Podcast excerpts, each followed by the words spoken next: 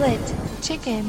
Olá a todos, bem-vindos ao 19 episódio da quinta temporada do Split Chicken, no primeiro de 2023. E hoje, ao invés de tentar fazer uma piada e falhar redondamente, já que não quero abrir o ano, pelo menos aqui no podcast, com o pé direito em termos de humor ou de inexistência de humor, queria aproveitar para vos desejar um excelente ano para todos aqueles que nos seguem, para as vossas famílias e relembrar-vos, a menos que já se tenham esquecido, porque estivemos duas semanas a preguiçar sem gravar, que eu sou o Ricardo Correia e tenho comigo alguém que fez anos há muito pouco tempo e que merece também os nossos parabéns, para além de um feliz ano novo, o meu grande amigo de quem eu tenho saudades de ver pessoalmente, Rui Parreira. Rui, como é que tu estás? Tudo bem? Ah, Espera aí, Ricardo, que eu- isto não está a gravar, mano. Isto, já nem me lembro como é que isto se faz. Espera aí. Eu sei que foi uma entrada boa da tua. Não, estou a brincar, era só mesmo para te estragar a entrada. Eu sabia que estavas a fazer isso, eu ia manter isto na mesma, sabes? Pronto, tenho que fazer uma piada, né?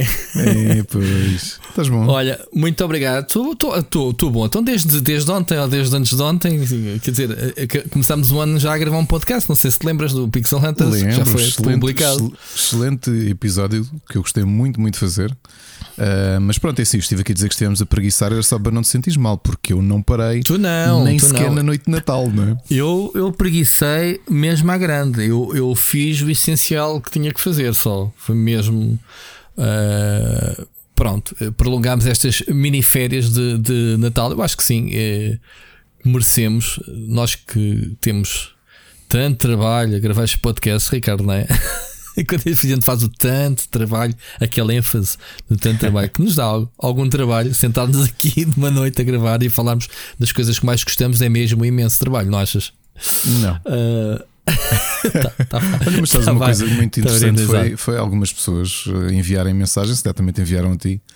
Se estava tudo bem, se, se, se pronto, se, eram, se as férias A eram mim não, escolha, a mim- ou- A, a mim não? não, porque eu não cultivo cá mariquices, tipo. que horror. Uh, Pessoas que. uh, Ah, ah, se eu não te ligo, ni- ninguém. Isso é o meu pai. Ah, se eu não te ligar, ninguém me liga, nem sei se estás vivo, se não estás. Eu sou assim, sou um bicho do mato. Portanto, as pessoas sabem que eu sou bicho do mato e ninguém me liga. Se o gajo, o gajo morreu, daqui a dois anos a gente vai lá ver se ainda mexe. Não, estou a brincar. Não, eh, eu- eu- nós também fomos avisando um bocadinho eh, em cima da hora que não havia episódios, mas pronto, também não deixámos, acho que propriamente ninguém eh, à- às cegas e as pessoas veem os posts. Mas ainda bem que, que te mandaram mensagens, é sinal que temos pessoas preocupadas com o programa, né? E connosco, digamos assim. E, e com saudades de nos ouvir. Eu também tinha saudades, Ricardo, estar aqui contigo. Um, até a- a- parámos com muito gosto, mas é, é aquela sensação de vazio estranha. Quando estamos de férias no verão, epá, é mesmo, desligamos do mundo e esquece. Mas eh, estas paragenzinhas mini, eh, falta ali qualquer coisa, não é? À segunda-feira de Sim, sim. fazermos, não é? Eu, eu um senti bocado isso, pelo isso. menos. Sabe bem estar na preguiça, mas eh, já sentimos um bocadinho aquele. Eu não digo que é um, um bocado o, o, o foma, mas, mas tipo, sensação que falta ali qualquer coisinha, né? Eh, que devíamos, que estamos a faltar com qualquer coisa e com alguém. Já temos tantas pessoas que dependem, dependem, não, de- não é, não é a Não, palavra depender, hábito, mas que hábito, contam, não é? contam com Sim. o podcast semanal. Pronto, a partir de agora uh, vão continuar a ter, obviamente, o, o programa, desde que não haja nenhum contratempo. E, e tivemos, uh, já que falamos, temos novidades no. no, uh, episódios novos do Pixel Hunters, como dissemos, tivemos também o Para Cá do Abismo, uh, Dois, entre marido e mulher. Foi, Dois episódios pronto. desde que sim, queres, desde queres falar dos podcasts aqui à Olha, malta? o, o- eu estive de férias, portanto, eh, desde dia 21 também estava de férias em casa com, com, com os miúdos. A Ana estava a trabalhar e, e tinha imposto a mim mesmo, como dia 23 estava prometido que, que publicava o episódio especial de Natal e depois não consegui, várias razões, não é? O normal, de, de- da- Uhum. o descanso barra azáfama pré-natal. Claro. Uh, pré-natal, mas não que estivesse grávido, ok? Pré-natal mesmo uh, antes do Natal.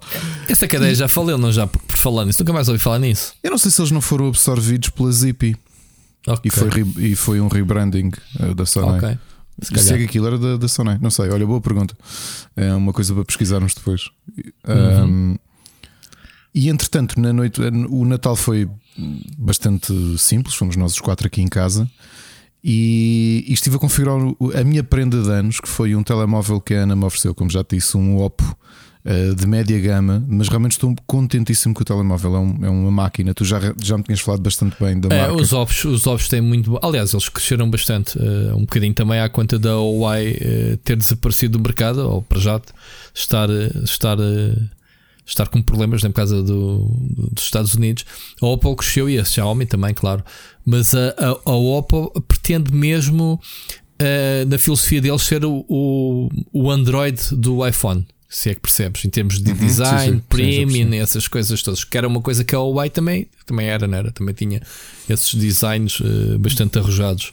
E Mas, eles são bons, os telemóveis são, são bons. São, mesmo. Pá, gostei, gostei bastante, estou a gostar bastante do telemóvel, até porque a Ana foi mesmo perguntar, como via que eu cada vez jogava mais no telemóvel, uh, pediu ajuda na, na Vorten e e pronto, já te disse que normalmente não gastamos mais de 200 e tal, 200 e poucos euros no telemóvel. É, é uma política nossa, porque os telemóveis também desatualizam tanto e não somos uh, o tipo de consumidor que precisa ter um telemóvel de mil euros, nem de perto. Sim, tu, tu, quando compras um telemóvel dessa gama uh, média é, é média, nem é média baixa nem alta, 200 e tal, né? estás tu a dizer. Porque um, um telemóvel de média, gama média pode ir até aos 500, 600, média alta, ou seja, não é topo de gama, mas tem algumas funcionalidades. Uhum. Nesses telemóveis são bons, um, mas tu precisas é de descobrir para que é que queres o telemóvel, porque, porque esse, esse, esse, esse range, se por exemplo disseres, ah, eu quero telemóvel para fotografar, tu vais ter bons telemóveis desse preço, com boas câmaras, mas para se calhar não tens um processador tão forte forte ou não tens, percebes? Não tens uh, uh, tantas funcionalidades eh, que abrangem as outras áreas. Se disseres que és um telemóvel para gaming, se calhar dão-te um, um, processador uh, mais topo, se calhar não te dão uma câmera tão boa, percebes? sim, sim, sim, sim. Ah, exato. E, e, acaba por, por balançar um bocadinho o, o preço. Portanto, é isso. É isso. Ainda bem que estás satisfeito. Então. E então, acabei de configurar os, os miúdos e Ana que foram por ir para a cama depois de abrirmos aqui as prendas e eu, para ir às duas da manhã, tinha acabado de configurar o telemóvel, foi relativamente rápido fazer. Liguei os dois, o meu Samsung é. ao, ao novo, com é cabo. É. Sim, ele sim. praticamente copiou tudo, depois só tive ali a acertar, fazer, também. Também fazer logins e não sei o quê, pá, e, e, e, foi rápido. Depois eram duas e tal da manhã, e, pá, e sabes que eu estava com aquele bichinho de. Sabes, eu tenho, eu, sabes, acho que já me ouviste dizer isso aos meus filhos até, de que nós cumprimos sempre as nossas promessas, um bocadinho como os Lannister. Uh, no caso deles, eram as dívidas, não é? Pagarem sempre as dívidas, mas para mim é, é cumprimos sempre as nossas promessas. E eu estava com o bichinho a pensar: fogo, eu tinha prometido que ia fazer um episódio especial de Natal com 15 músicas. Uh, e, e, não faz sentido se, se, o episódio sair depois do depois de Natal. Uh, Epá, e foi por isso que acabei por, por 16 músicas, desculpa. Acabei por nessa noite fazer uh, para, as, para os nossos ouvintes no dia 25 terem uma playlist de músicas de Natal diferente. Uh, e acabei, pá, deitei-me eram 5h50. Aliás, como viste pela mensagem que eu te deixei maluco. a dizer: Olha, acabei agora. Depois acordei às 9 e tal no dia seguinte para irmos preparar as coisas para, para almoçar em casa dos meus sogros. Um, mas foi isso. E entretanto, pronto, para cá do abismo, nesta sexta-feira, já num ritmo normal e Pixel Hunters contigo, entre marido e mulher no final do ano, com a Alex, o Sérgio, o Gonçalo uh, e o Oscar também. E, e, é isso, portanto, a nível de conteúdo, felizmente. Até eu tenho ouvintes... esse conteúdo todo para ouvir que ainda não ouvi. Mas pronto, tenho que meter em dia também.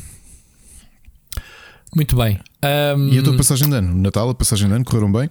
Sim, olha, uh, o Natal, eu acho que já tinha falado, foi, foi dos Natais que se calhar com mais azáfama dos últimos anos. Ou seja, já há muito tempo que não enchi a minha casa de pessoas. Não, não na véspera, na véspera foi só os meus sogros e a avó da Mónica e, e nós. Mas o dia seguinte passou por cá o meu, o meu irmão, um, o, o, meu pai, uh, passou cá a irmã da, da, da, da Mónica. Uh, nunca tiveram todos juntos ao mesmo tempo, mas foi uns vieram para almoçar, outros vieram para lanchar, e, e então foi assim um dia com muita gente, pronto, muito, muito engraçado. Uh, de resto, foi, foi tranquilo. Na passagem de ano foi mais engraçado ainda porque um, a, a, minha filha abandonou-nos este ano, a primeira vez. Foi passar a passagem de ano com os amigos, aquelas parties de casas de um deles, não é? Com, com muita droga e bebida, espero eu. Eu não disse isso a ela, mas Estou a brincar. Mas acho que sim, que se divertiu. Então eu e a Mónica ficámos cá e, e, decidimos este ano que também não íamos buscar os, os nossos sogros, que normalmente ficamos com eles, porque já tinham ficado cá a dormir até no Natal, da véspera para o dia de Natal, e então não, não queriam repetir isso no, fim de semana da passagem de ano. O que é que combinámos? Ainda andámos a ver algumas possibilidades de irmos os dois a algum lado, epá, mas tipo preços proibitivos para sim, passares sim, sim, uma noite, uma de festa, ou, ou uma coisa. É uma estupidez, é, é deitar dinheiro para o lixo. Pronto, uh, e então, epá, o que é que pensámos? Começámos a ver um filme um, que até está aí nas sugestões e estávamos tão entretidos que pensámos: é pá, isto não poderia pedir melhor. Estamos aqui os dois a ver um filme. Quando chegar à meia-noite, a gente vai bater uma panela, fazemos os brindes e, e, continuamos a ver o filme logo de seguida até irmos para a cama. Era, era mesmo isto que a gente planeava. Olha, às onze e meia da noite toca-nos à porta. E já está. Percebi logo quem que deveria ser, abrir a minha vizinha do lado. Pá, muito, muito fixe. Tinha aqui uma relação muito engraçada com os meus vizinhos. Um, volta e meia, são brasileiros, volta e meia vem cá entregar doces e isso. Uh, ele, ele, tem um estúdio, Ricardo, já fez muitas, uh, já te falei neles, uh, o estúdio de localização que faz uhum, coisas sim, para a Sony, fez o Nax e essas coisas. E então era assim: o, não vamos deixar que passem sozinhos. Então eles reuniram quatro casais que iam supostamente passar sozinhos, que eram o, eles próprios, o filho e a Nora, que moram aqui na rua, mas acabaram por vir cá, e mais um casal pronto, dos, dos senhores que, que eu não conheço. Então éramos oito pessoas. Pai, tivemos ali a, conversar, uh, brindámos, saímos dali eram duas da manhã, para quem não queria. Para quem não queria, pronto, quem não, não tínhamos planos de sair, acabámos de estar ali muito agradável. Uh, a, conversar, coisas giras, histórias, uh, pessoas mais velhas que nós ensinarem-nos coisas muitas engraçadas. E foi uma passagem de altamente, sem muitos alaridos, sem nada. Fizemos o brindar mesmo à meia-noite, comemos as passas, aquelas coisas, e pai, foi porrer. Foi. Eu acho que já não tenho mesmo paciência para ir para terreno de passos e aquelas coisas que comíamos antigamente. Eu, eu, isso, eu isso nunca tive, mas acabei por ter uma passagem de ano com, em, na casa de férias do, do Johnny. Com, com, ah, pois foi. Fantástico. Com Sim. os nossos amigos, a minha, a minha vontade não era muita, e por muito entenda-se uh, nenhuma, mas pronto, uh, fui. Certo. E para aí à meia-noite vimos o fogo de artifício. Ana depois ficou lá com o pessoal, com o Johnny, com o Lionel e tudo. E eu, os miúdos iam se deitar. Eu vou também e fui ver Frasier para a cama uh, até às duas da manhã. Pá, já não estou mesmo com paciência. Mas depois, o meu dia 1, um, tu já sabes parte da peripécia, mas foi, foi divertido. Um, para além da chuvada brutal que esteve no dia 1, um, epá, vim. Já, já resolveste? É o carro, né? Que não pega. É, sim, sim, sim. sim. não, não, não, mas depois tive, mas não, não, depois tive uma outra. Pera, já te digo. Uh, Isso ligaste-me também na altura, na segunda vez. Vai, vai, conta, que eu já sei, as pessoas não sabem. Pá, uma chuvada brutal. Acho que já não, já não acontecia há muito tempo chover tanto que eu não conseguia ver o, a estrada com, com os, é, com os limpa-para-brisas no máximo. Pá, viemos sim, devagarinho sim. na autoestrada. Uh, depois, quando passámos o entroncamento, a coisa começou a, a, a, reduzir um bocadinho, já se conseguia ver a estrada. Pá, felizmente correu tudo bem. Como não almoçámos, parámos no Louro Shopping, andámos a ver onde é que havia fast food para, para trazer para casa. Parámos no estacionamento do, fast, do, do Louro Shopping. A Ana foi buscar a McDonald's. Quando ela se senta no carro, põe a chave ao carro, tipo, que a bateria tinha morrido. Isso é, isso é o que dá teres um Tesla, os carros elétricos Exato. à chuva não, não, não mexem. Felizmente, não. e sabes que eu tinha parado antes, tinha parado numa pequena bomba de gasolina numa aldeia ao pé de, de, de Ferreira do Zezer para. Eh, para, para pôr gasolina. Ou seja, felizmente não fiquei ali no meio daquela. Estás a ver aquelas bombas de gasolina pequeninas de, de aldeia, estás a ver? Ou seja, fiz a viagem toda. então, uh, ligo para a assistência em viagem e eles dizem: Olha, é dia 1, pronto, e está a chover. Olha, daqui a uma hora vamos aí ter. Eu disse: Olha, eu só gostava, espero que se despachem, só porque tenho os, os meus filhos no carro, o carro cheio de malas e estou no estacionamento de um shopping num feriado como o dia 1. Portanto, eu não sei que horas é que isto fecha, não é? que já eram 4 e tal quando eu liguei. Então, essa uma hora, passou uma hora e meia, ligo de volta para a assistência em viagem e oh, aqui um problema: é que o carro que ia fazer assistência um, avariou por causa da chuva, então está à espera de um carro de assistência em viagem para depois poderem ir ter consigo. Uh, isto talvez mais uma hora e quarenta, eu disse, desculpe. Ou seja, hum. o, carro que me, o, o, carro que me vinha tratado do, da avaria teve uma avaria. Portanto, estava à espera que fossem arranjá-lo para pá, só, só a mim. Sabes lembrar uh, quando as ambulâncias vão buscar pessoas e se espetam a caminho do hospital? Exato, tipo, depois é uma ambulância e buscar alguém, exato, buscar o tipo de ambulância. E então, epá, fiquei, estava mesmo chateado. Pá, põe a chave à ignição, aquilo dá um bocadinho, pá, mete o pé no acelerador, ouve, ah, não, entra, entra. Olha, vim até aqui a casa, parei o carro disse amanhã de certeza que, que tenho que chamar outra vez o, coisa eles cancelei, não lá? cancelei logo, não cancelei. Ah. Assim que ia em viagem, fui, liguei e disse: Olha, já felizmente está tudo ok. Mas amanhã vou ligar de certeza. Pá, liguei no dia seguinte, também demoraram um bocado, foi quando estive ao telefone contigo. Eu não sei se essa parte depois te contei. É que assim que eu abro o capô para o, o senhor poder carregar a bateria, abro o capô e eles assim: Olha, o senhor não tem água nenhuma. No, não tem quê? Não tem água no, no promotor. Água? Ah, faltava-te no... água. Não era a bateria. Não, não, não, não. A bateria estava em baixo, mas como, assim que eu abri o capô, o tipo olhou logo, percebes? E disse: ah, isso é muito estranho, porque eu fui à revisão com ele há pouco tempo. Pá, eu admito, como eu faço a revisão na Renault e não percebo nada de carros, a minha, a minha tática é: o carro tem as revisões todas feitas lá, eu não vejo óleo nem vejo água, ok? Tipo, é suposto, se tudo correr bem, não precisares de ver essas coisas ao longo do, do, do, do ano. Sim, sim. E ainda por cima tinha ido à revisão em final de novembro. E ele não, se tinha, não então, mas não tens água, não tens água no motor, pode ser algo mais gravemente, pode ser junta da cabeça. Eu já tive um carro assim, a não água pode. evaporava, desaparecia, ia perdendo. E então fui buscar água, o tipo deu-me um. Ele disse: Não, ponha lá água antes que eu, que eu. Porque sabes que eles têm ali aquelas coisas para dar o cheirinho ao, à, à bateria, não é? Que é assim que a assistência de viagem funciona. Claro, claro, claro. Pá, lá pus água, fui comprar uma garrafa de água, enchi, fui até fui comprar o. Fui ali à, a Casal de Câmara a trocar a bateria. E pá, depois a outra. Ligo o carro, não sei o que, olho para o rádio. Estava com o código de segurança, como se mudou a bateria, o gajo fez reset claro. e ficou bloqueado sim.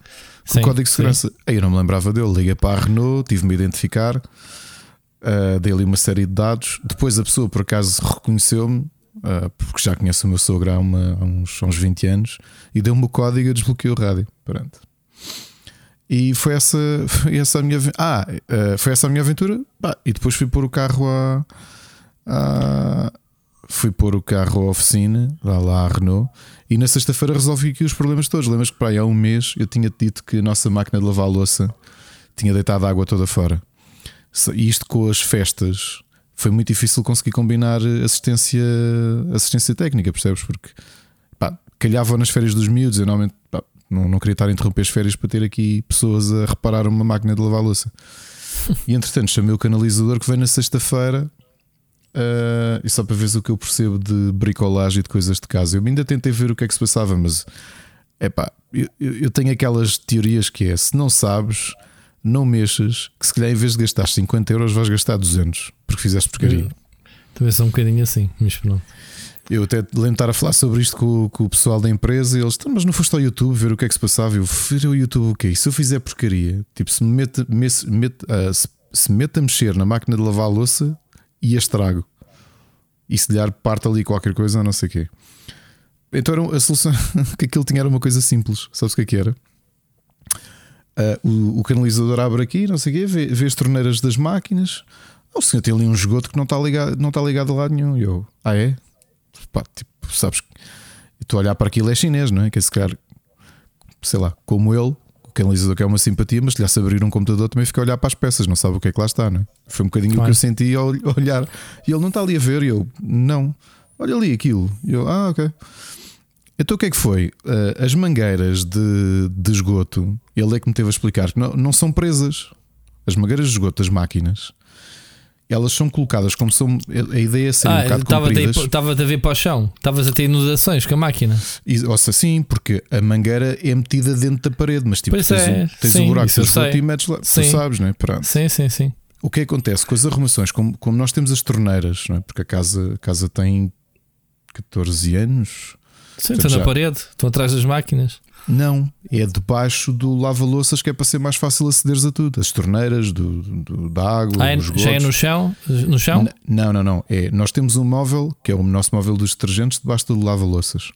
E se tu abris as portas na, nessa parede, ou seja, escondido, uh, escondido, ou seja, é fácil acesso, mas está, está, não está à vista. Sim, sim, sim. E é lá sim, que estão as torneiras todas. Sim, E então, sim. bastou estarmos ali com as arrumações, com os detergentes, pá, com as cenas normais, teres o quilomóvel, Tiraste a mangueira. a mangueira deve ter caído, pá, foi só isso. Que oh, maravilha. Ah, depois Pagaste só. Sim, não, mas o homem, o homem é espetacular. Sim, o homem é espetacular. Já o conheci, ele já que tinha vindo safar umas coisas, é um- uma simpatia. Ahm, não, e depois ainda me fez um favor, porque enquanto ele está ali, ele disse: Não, vou-lhe prender aqui isto com umas braçadeiras e, e, e ligam-me da Renault dizer que o meu carro está pronto. Eu dizer: Olha, vou precisar de boleia. Disse: Ana, preciso de boleia para ir ali à Renault. E ele disse: Ah, vai para a Renault ali à frente. Sim, olha, por acaso vou nesse caminho, dou-lhe boleia. E eu não, se não, não, venha lá, então, qual é que é a diferença? Vou para ali de qualquer maneira, assim não. E a Ana agradeceu logo a dizer: É pá, obrigado, assim não tenho que parar de trabalhar para lhe dar boleia. Eh, e pronto, fiquei logo com os problemas resolvidos, mas comecei, comecei o ano assim com dois pés esquerdos, já foram assim umas despesas eh, Pá. do caneco. Yeah, acontece. Mas já está, já está. Muito bom.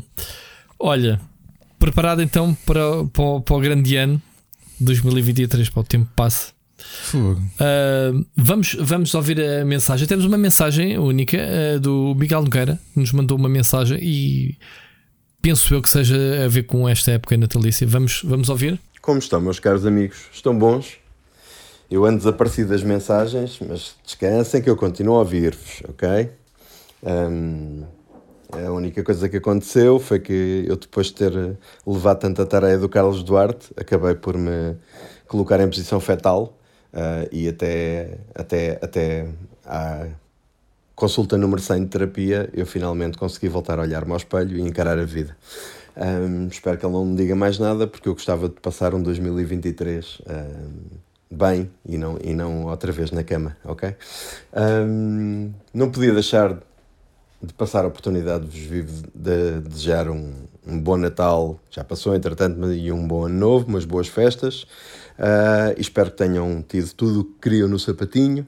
Ah, e venho desejar-vos 2023 seja um grande ano para vocês e para todos estes projetos de áudio que cada vez crescem mais e espero que continuem a crescer e espero tudo bom para vocês. Hum, muito pequena retrospectiva não há, porque eu só joguei um. praticamente passei o ano todo a jogar Genshin Impact. O Ricardo também já, já aqui disse no podcast que gostou do jogo. Ah, é o jogo que eu passo horas e horas a jogar com a minha filha, mais velha. Ela é hardcore, completamente hardcore no jogo, ao ponto de ir para, para a Iberanime e para a Comic Con vestida de personagens.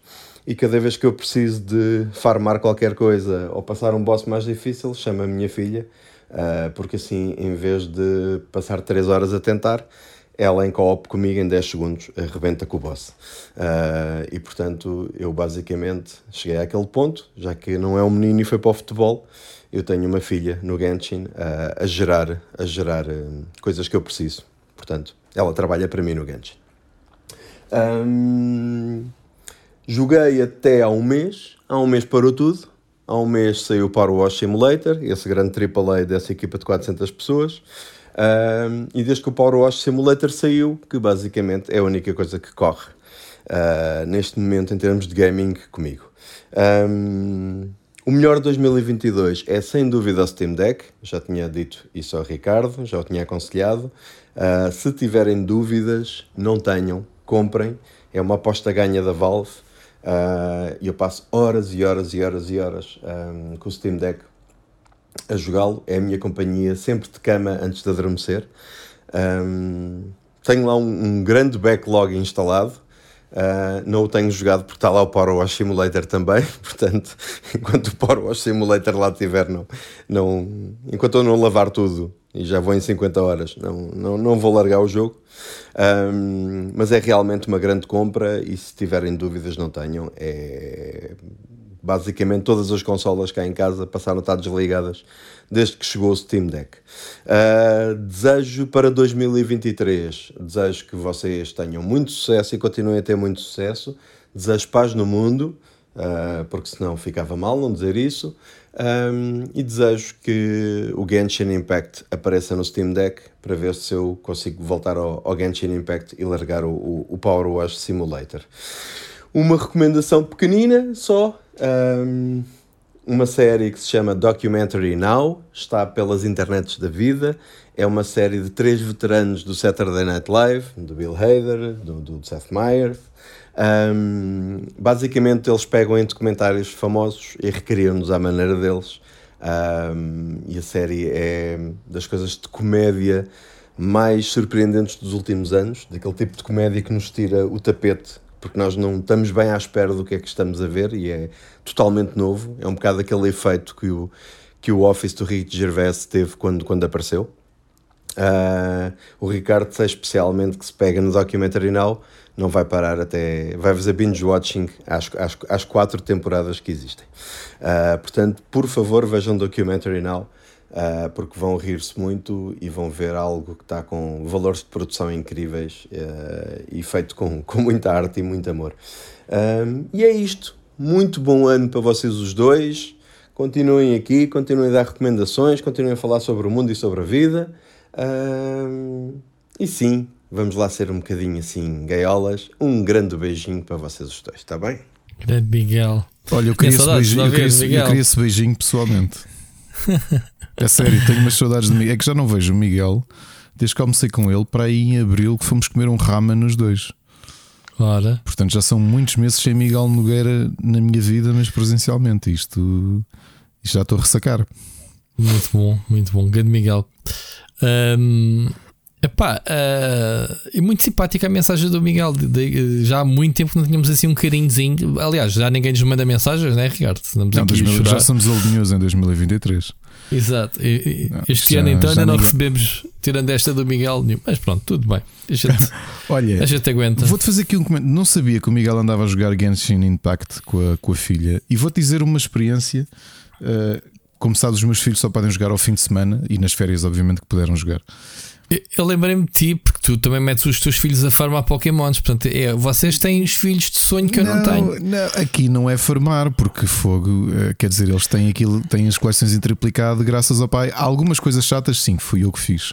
Mas uma coisa curiosa: o meu filho mais novo, que está a fazer a primeira playthrough de Pokémon dele, uh, que tem 4 anos, ok? Vamos, vamos lembrar-nos disso. Ele já apanhou 305 Pokémon, ok? Uh, e ele sabe mesmo, mesmo jogar, é engraçado. Há coisas que é difícil explicar-lhe, como por exemplo, que as Pokébolas têm probabilidades cada vez maiores de apanhar Pokémon, ou seja, elas são mais fortes para apanhar Pokémon. E depois ele tem que levar com olhares do género vês pai do género. Eu digo: olha, filho, para esse Pokémon já é de nível elevado, atira a Ultra Ball, que é essa amarela e preta. Tentamos, falhou, porque sabes que aquilo tem uma probabilidade de conseguires ou não apanhar. Ele, não, pai, eu disse não é essa, usa a vermelha e branca, a Pokébola. E eu, não, filho, essa é mais fraca. E ele usa a vermelha e branca, que é mais fraca de todas. E eu, filho, essa é mais fraca de todas. Para conseguir, tem que ser com a amarela e preta, ou é mais provável com a amarela e preta. E apanha a primeira com a vermelha e branca. E eu estou a ficar assim a olhar para mim do género. Estás a ver? Foste. Um, é epá, mas está tá, tá brutal. No outro dia descobriu, estávamos aí, porque o Oscar veio cá trocar uns Pokémon do Sword and Shield que ele tinha apanhado uns, uns lendários de uns eventos. E, e, veio cá veio cá beber café e aproveitou e trocou. E o, o meu filho ainda não tinha visto o Sword and Shield porque ele começou agora pelo Scarlet and Violet. E então continuou a jogar. Epá, e como ele conhece a série, ele. Ah, eu não me lembrava do nome, do nome dos Pokémon de, de Galar e era ele a dizer: Não, pá, este é o tal, este é o tal, este é o não sei quê, evolui para não sei quê. Uh, e eu pensava: Fogo, meu, este está como o meu irmão, tem 4 anos e, e, e, já percebe a prova destas coisas, estás a perceber? O que é um yeah. bocado curioso, porque nas férias nós não tivemos episódio desde então. Eu tive o um aniversário do, do, da turma dele e, e, estive a falar com alguns pais, pá, porque é normal. Se calhar tu não chegaste a viver essa altura, porque também não era assim tão. Eh, quando a tua filha era pequena, os, os videojogos não eram o que são agora. Mas uh, em termos de, de, de acesso, as pessoas falarem sobre isso, se calhar havia mais preconceito. Mas já acontecia com, com, com o meu filho mais velho, os, os familiares dos colegas dele, de pedirem sugestões e opiniões e essas coisas todas, percebes? E aconteceu isso, estavam a dizer: Ah, lá um pai, ah, eu tenho uma Switch, pá, o meu filho começou agora, pronto, está a aprender ali com, com o Nintendo, com o Switch, com o Nintendo Sports e tudo isso.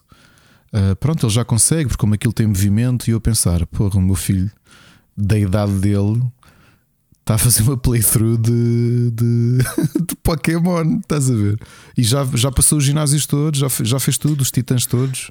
Há uh, muitos pais que não têm essa noção e, e ababezam um bocado as crianças, não é? Foi, é, e, eu, e ele, estamos, o que, que é que sugerias? Não sei o que, se lhe as coisas são muito difíceis. Olha, pá, para mim a melhor entrada são os jogos de Lego e na Switch tens imensos porque são bons do ponto de vista de raciocínio, são bons do ponto de vista de, de percepção espacial, de motricidade fina. Pá, foi assim que os meus filhos começaram. Logo aos 3 anos a jogar jogos de Lego, que parece que não é logo um salto muito grande. É quando chegas à altura que é este personagem consegue derreter uh, uh, metal, este consegue pegar em coisa. Estás a perceber? Parece uhum. uma coisa simples para nós, mas o nível de, de, uh, de desenvolvimento cognitivo que os miúdos têm que ter é, é muito grande e, portanto, e eu estava a sentir isso que era sentirem que, que se calhar eh, ah, só consegue jogar isto porque é com, com motion controls, estás a ver? E eu tipo, ah, não. Também não estou a dizer que um miúdo que tem, não tem experiência não lhe passas um RPG para as mãos, não é? Mesmo que seja um Pokémon. Porque obviamente claro. que é, o conceito é muito diferente, mas um, mas eu acho que é isso, é esse. Pronto, habituado a jogos de mobile, não é? que normalmente são mais de gesto, são coisas mais simples. A realidade é que se, se as crianças forem habituadas desde pequenos a, a, a, questões mais complexas, acabam por, por habituar-se. E não falo só de videojogos, obviamente. Não é? Se calhar vê-se isso também com as séries. Se calhar se, se bebezares muito o acesso a séries, há, há coisas que não desenvolvem. Não é? Claro. E noto isso que o meu filho acaba, o mais pequeno, acaba por ser muito influenciado por aquilo que o irmão já vê. Ok, portanto, e, e, nota-se até o salto a nível de discurso. E se há coisas mais abebezadas que ele já não acha tanta. que se calhar os colegas gostam e, e ele já não acha tanta piada. Já não, já não lhe dizem a mesma coisa. Por exemplo, há aqui uma série que eu vou falar hoje que eu, eu não tinha percebido o que é que era e, e percebi que eles os dois tinham visto praticamente os, o, três ou quatro episódios numa manhã, que eu fiquei a dormir até mais tarde. Uh, e que é uma espécie de arrepios, mas sem qualquer tipo de violência, nem susto, nem nada. Ou seja, o ambiente é que é assim de terror para crianças. Um, de terror, quer dizer, de, de. Ou seja, estou a dizer que é como arrepios, não me lembro de mais nada parecido. É quase Black Mirror, mas para crianças. Estás a perceber? Acho que falaste disso no, no Pixel Hunters, né? não te lembraste? Falei disso Ou no não? Pixel Hunters. Foi, foi exato, exato. Disse que, que, que ia falar sobre isso. É isso. Uhum. Portanto, eu acho que em geral é isso. É a forma como uh, o conteúdo, se acabas por abebezar, não é? Ou se, se, se, achas que não conseguem fazer determinada coisa, se der as crianças muitas vezes surpreendem-te. Yeah. Mas pronto. Mas atenção que neste caso a filha do Miguel, tanto quanto me lembro, é já tem que os 14, 15, sim, mais? Sim, sim, sim, acho que tem 14 anos já. Ou está Pronto, quase a fazer Deus. 14, sim. Portanto, yeah, fiz ter um. Identificar-se com o jogo. Eu, eu, se calhar jogaria mais um League of Legends se a minha filha fosse por aí. Por, uh, que normalmente, né? As miúdas têm muito. E eu para jogar com ela, se calhar eh, faria isso. Uh, mergulhava mais. Ou um Valorant. Pá, como, como ela como? não se interessa puto de jogos, ela não quer mesmo saber de jogos. Meu. Como eu fui jogar uh, Fortnite por causa do meu filho. Ou como yeah. joguei outros jogos por causa do meu filho pois. e vice-versa. Às vezes ele tem. que engraçado. Sim, é? sim, Essa sim. influência do meu filho ver-me a jogar Farmville ou Marvel Snap e instalar também. É. Ou então, ou então jogares um power baixo, também é bom. Portanto, eu, eu, eu percebo, eu percebo o vício do Miguel, porque eu também tive o fiz o, o instalei, estava no Game Pass e também andei ali a lavar umas cenas. Aquilo é viciante. É, e é aquela cena de está ali mais uma nodazinha e tens que ir lá, tipo, ah, nunca mais, e mudar de escova para, coisa. É, o jogo está engraçado, mas é, pronto. É repetitivo, mas é viciante. Pá, sobre o Steam Deck, já cá faltava mais um a meter inveja e, e a meter nojo neste caso o Miguel está, está a recomendar, né? o Miguel approves, mas faz-me lembrar o Bruno Fonseca que também dizendo, ah, é tal Steam Deck. Acho que toda a gente tem Steam Deck, Ricardo, menos nós. Yeah, vimos Quer dizer, na volta tu já tens também, né? não, não sei. Tenho, não. Pronto. Um, sim, sabes que a minha dúvida com o Steam Deck é se aquilo é. Um, como é que é a arquitetura se já se passou um, um, ano desde que começaram a ser distribuídas, né? começaram a ser distribuídas em fevereiro um ano depois o, o, hardware ainda se aguenta na, na consola, ou seja, uh, vamos estar resignados, ok, uh, os jogos correm é isto? Ou se, ou se, começamos a ver que há jogos depois que, que, que já é aquela necessidade de atualizar, né? porque se, se, olharmos para, o, para a indústria dos computadores e telemóveis, todos os anos são renovados com os novos processadores e os novos chips da Nvidia e da AMD, não é? Uh, ainda agora tivemos acesso esta semana, este fim de semana, que foi um enchente de computadores, exatamente já com os novos eh, processadores. Isto aplica-se ao Steam Deck, Ricardo, não tens noção disso? Ou malta que usa, não tem receio de dois para amanhã a Valve vai anunciar a, a segunda geração do, do, Steam Deck e nós ficamos tipo, pá, porque isto não é uma Switch, a Switch compras a consola e tens a prova de que 5 ou 6 anos tens aquela consola para jogar todos os jogos da Nintendo. Até e agora uma consola de um PC. Exato. Percebes o que eu estou a dizer? Como é que será isto no, no ecossistema de PC? Se não vamos ficar eh, pendurados eventualmente, não é? Epá, desculpa Como é só de fazer aqui uma, uma, coisa, uma, uma, ideia paralela. Antes de voltarmos aqui, tu falaste na Switch de correr tudo. Porque, hum. Como disse, por causa do Oscar, eu voltei a jogar uh, Sword and Shield, liguei o jogo pelo menos e, e, e aproveitei para passear ali um bocadinho, porque tive de apanhar os Pokémon para poder fazer trocas com ele. Chateia-me um bocado. O Sword and Shield tem melhor aspecto que o, que o Scarlet e Violet. Mas muito okay. melhor aspecto. Ok. E então? E, eu, eu, pensei como? como é que isto aconteceu? E é isto, desculpa. Eh, e estás a dizer do, do hardware. Eu já disse. É não. Não, aliás, acho que não há, ainda não vi pelo menos tutoriais disso, de, de mudar o disco, sim, mas agora componentes não parece que esteja. O disco, sim, o Mocas acho que até. Fez, acho não, tenho a certeza que comprou à parte e trocou. Sim. Estamos a falar de, de em termos de, de processador né? e de, de, de GPU. Aí, aí, deve ser mais complicado. Provavelmente saíram novas versões. É, eu não estou a dizer fazer upgrade a este. É, se, se, a consola for compacta e estanque, nada a fazer. É, com, é pensares comprar outra se queres continuar na, é na onda. Pronto, só que pronto. Uh, não é que seja muito cara a consola, mas ainda é umas patacas, né? Uh, para ter. Eu não sei. Eu estou. Já estou naquela fase, aquela pergunta absurda que muita gente pergunta, uh, tipo, chegar ao terceiro ano da Switch é. é compra Switch ou espero que saia a próxima? Ou compra PlayStation 5 ou espero que saia a 6? Estás a ver nesta altura do campeonato? Uh, são perguntas absurdas, né? A gente sabe, mas uh, estamos a falar de uma, uma consola baseada em PC como é que é o. o, o como, é, como é que a Valve trabalhou a consola ou portátil à prova do tempo? Estás a perceber? Uh, é isto. Eu gostava muito de ter uma Steam Deck, gostava mesmo, já ponderei se, se tinha maluquices, mas pá, por outro lado eu penso, eh, eu realmente não preciso porque pá, uma pessoa acaba por ok, dá para jogar no sofá as cenas de PC, yeah, por isso é que eu tenho um, um portátil. Uh, há, há portáteis, eu jogo New World no sofá, tranquilo, no PC. Percebes? Eu sei que sim, que o, o, o form factor da, da consola é, é espetacular e, e, a biblioteca, mas é. Acabamos por ter a Switch que cumpre o propósito, não é? Isso é o que me levou a não ter ainda decidido de comprar um Steam Deck. Mas pá, acho a máquina incrível. O, o Mocas já me já, já se ofereceu, pá, e coitado, de, de me emprestar de um fim de semana para eu testar aquilo e assim, ah, queres-me vender a consola à, à força, meu? Uh, yeah, uh, com, mostra, com mostra grátis. Mas pronto, respeito muito quem tenha e gostava muito de ter. Tenho invejinha da boa de quem tenha, saudável. Divirtam-se, Miguel diverte com a consola a, a jogar Power Wash. o Genshin Impact ainda não está otimizado para o, para o Steam Deck. É um dos jogos mais jogados do PC e não, ainda não, não corre no Steam Deck. Acho estranho. Ah, quer dizer, isto leva-me a pensar: um jogo que não esteja uh, com, o selo, não é? Simplesmente não corre ou a experiência é tão má que nem vale a pena instalar? É isto a minha dúvida também, não é? Ou seja, os jogos levam um certificado de ok, uh, já foi atualizado para correr no Steam Deck, otimizado para correr no Steam Deck. Os outros que não estão, uh, joga-se mal? Não sei. São perguntas não sei mesmo. interessantes. Pronto. Alguém, alguém queira mandar mensagens, Miguel, Mocas, malta que tem o Steam Deck, responde estas perguntas. Eh, eu sei eu sei que o Google iria responder-me e eu, eu, deveria saber isto, mas eu de facto não, não recebi nenhuma nem para o teste, nem para o tech, nem nada, e portanto não tenho, não tenho informação prática uh, hands-on para, para responder a isto. Portanto, fica aqui, fica aqui a dúvida. Normalmente fazem-nos perguntas a nós, Ricardo, mas fazemos perguntas direito às vezes, nós, é? Fazer uma pergunta a outra. Eu acho que ninguém sabe tudo e, portanto, isto é a prova. Portanto, yeah.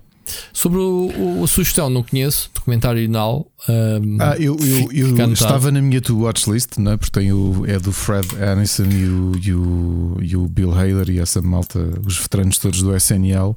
E realmente eu sei que. Mas eu acho que isto não está em nenhum serviço, por isso é que eu não tropecei ainda neles. Porque ele, o Miguel disse que estava nas internets. Ah, estava na internet, pronto, pois. pois, pois, pois, pois.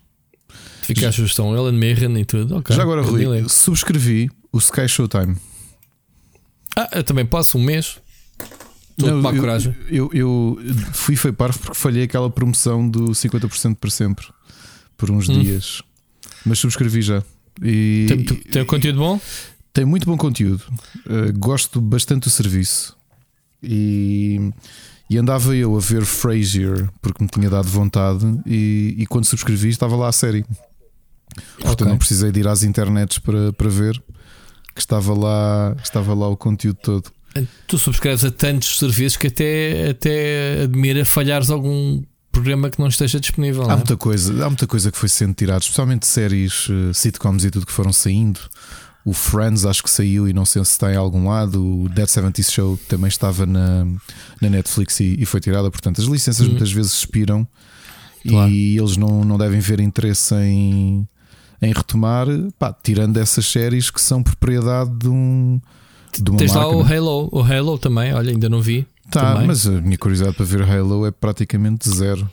Eu tenho curiosidade, só não, só não vi porque é, vou, vou subscrever os 30 dias do, desse serviço para ver esse e mais uma outra. Nenhuma, nenhuma. Aliás, ando lá a ver outras coisas e. E, e o Last of Us esta semana no HBO, curiosidade? Nem por isso? Sim, sim, isso tem. Isso tem curiosidade. Portanto, fica aqui esta semana. Para a semana, se calhar, já falamos sobre, sobre o primeiro episódio, não é? Acho que é esse. Um por semana. À, à boa moda da HBO. Ricardo, este, eh, este episódio eh, prometemos que não tínhamos notícias, não vamos falar de notícias. Vai ser um episódio, não vamos dizer se é curto, se é comprido. Ehm, Logo se vê. Vamos, vamos só falar. Eh, pá, não, não, eu, eu eu sugiro que a gente não se estique muito. Uh, vamos falando no. Como já fizemos no ano passado, dos, dos, melhores jogos que jogámos do ano, falar aqui um bocadinho sobre eles, porque toda a gente já os conhece, né? Uh, ou, ou, pelo menos a maioria.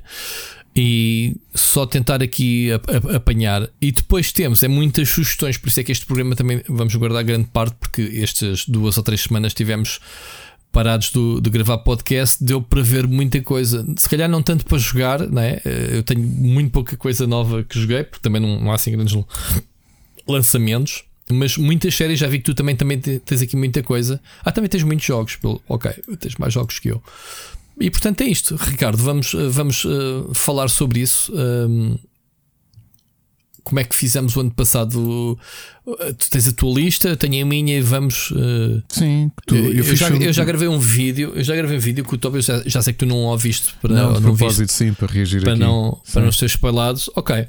Eu um, fiz um top 15 porque não conseguia escolher. Pá, eu também fiz um top 15 Boa. na altura e acabei por reduzir aqui a 5. Uh, desculpa, fiz o top 15 e reduzi 5, fica com 10 para não ser, mas sim, uh, também, também a minha lista no final uh, eu começo logo. Eu, o ano passado fiz isso em janeiro, comecei a registrar os jogos todos os meses que me, que me marcavam e ia metendo na minha GOTY, uh, como é que é? Portanto, candidate. Um, isto, isto ajuda mesmo, o podcast ajuda muito mesmo. Sim, não, não, sim, sim, mas foi, mas foi mesmo no meu, no meu, no meu no meu documento de. onde, eu, onde eu anoto as ideias para gravar vídeos e isso, um, fui anotando os jogos todos que queria, depois também fui anotando os jogos que queria acompanhar em 2023 e não sei o quê. Esse, se calhar, depois para a semana é, é, uma, é um, um tema que podemos fazer que é que jogos mais antecipamos para 2023, obviamente. Um, mas hoje vamos falar então do, dos nossos jogos. Sempre que houver aqui jogos da lista iguais, vamos uh, picando. Eu, eu não sei como é que tu tens isso alinhado, Ricardo. Eu não tenho ordem nenhuma até o top 3. Eu, eu portanto, tenho por acaso, mas. Pronto. Uh, uh, pelo menos foi assim que eu fiz no vídeo. Foi, podia ser um, podia ser outro nesta ordem, mas depois no top 3 acho que, que, que sim, que tinha, que tinha que colocar alguma ordem para ser um bocado justo. Bom, queres, uh, queres começar tu com o 10? Eu, eu até posso obedecer aqui a minha lista e vamos, vamos cruzando. Queres começar? Ah, 10 ou, ou, ou 15? Não, pá, isto, eu, eu posso dizer 10, tu 15, whatever. Okay. Eu, eu, Olha, eu, é que, eu é que já não os tenho aqui porque entretanto apaguei da lista e já não me recordo quais é os que eu tinha deixado. O meu problema da lista, jogámos muita coisa neste ano e. Sim.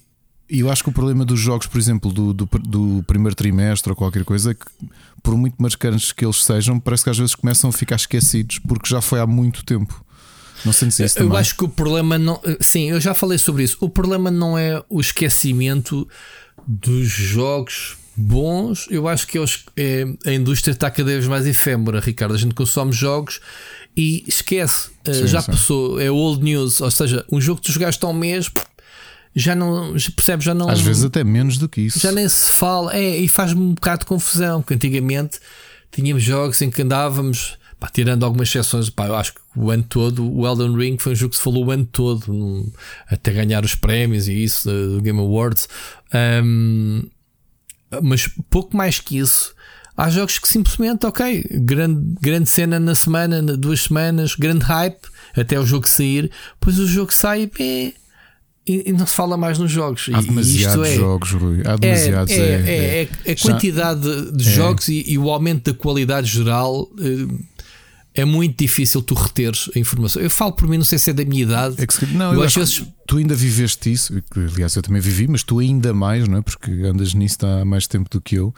Que se calhar os lançamentos também eram mais espaçados e dava tempo para as pessoas uh, consumirem, fosse de forma legítima ou ilegítima com, com pirataria, mas acho que, que o, o, volume e a qualidade dos jogos também permitiam que mais gente jogasse os jogos de relevância do ano. E por isso é que se calhar os tops da altura das revistas eram muito mais consensuais porque se calhar fugiu ali muito pouco entre eles, percebes? Porque os jogos bons reconheciam-se e toda a gente tinha experimentado, e os, e os, e os jogadores tinham experimentado, e os mídia também. Nos dias de hoje, tu olhas para os tops, como por exemplo, olhas para o meu top, olhas para tops de outras revistas, para o teu. Quando começas então a meter, se, se começares a meter remasters, indies e tudo isso, de repente. É, tem muita coisa. Não, não, Sim, não e mais plataformas. O, o problema do meu top, sabes qual é, Ricardo? Eh, eu acho que ainda não fiz esta observação. O meu top está longe de, ser, de serem os jogos que eu mais horas gastei. Ok, tirando um ou outro jogo. Uh, os jogos que eu joguei mais tempo, como tu sabes, uh, eh, MMOs, nem sequer estão aqui na lista tirando um. Sim, uma e coisa então, não quer dizer outra. É. Exatamente, uma coisa não quer dizer um jogo melhor, não quer dizer que seja que, que jogues mais tempo. Obviamente que a natureza do jogo pode dar para jogares mais ou, ou menos tempo no jogo. Mas é, eu acho que as, eh, as, experiências estão cada vez mais efêmeras. É, é, os jogos são cada vez. É, por, por, por, por, não te custarem a ganhar, e agora digo isto do lado do consumidor, porque existem serviços como o Game Pass, o PS Plus e isso que me dão uh, todas as semanas e no Natal o, o, a, a, a Epic também dá jogos.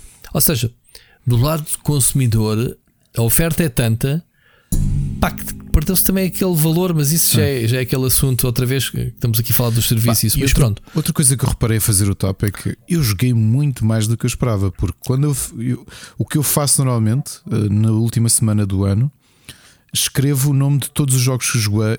Escrevo, não, vou olhando, não só para os que eu. Agora tenho duas formas de ver. Seja os, os jogos sobre os quais eu escrevi, portanto dá para fazer esse inventário, mas especialmente o podcast, porque também inclui jogos e que eu que eu comprei, por exemplo, claro. que não vou escrever sobre eles, ou que claro. saiu num serviço, num, ou seja, os jogos que foste tu a analisar e eu joguei também. Uh, o que eu senti foi, por exemplo, olho para o meu top em que eu só não acabei ainda um deles, uh, dois deles, aliás, e eu pensei, uau, wow, eu acabei isto tudo acabei ainda mais jogos, joguei muito mais jogos do que isto. Portanto, este ano é, é, foi um ano de fartura.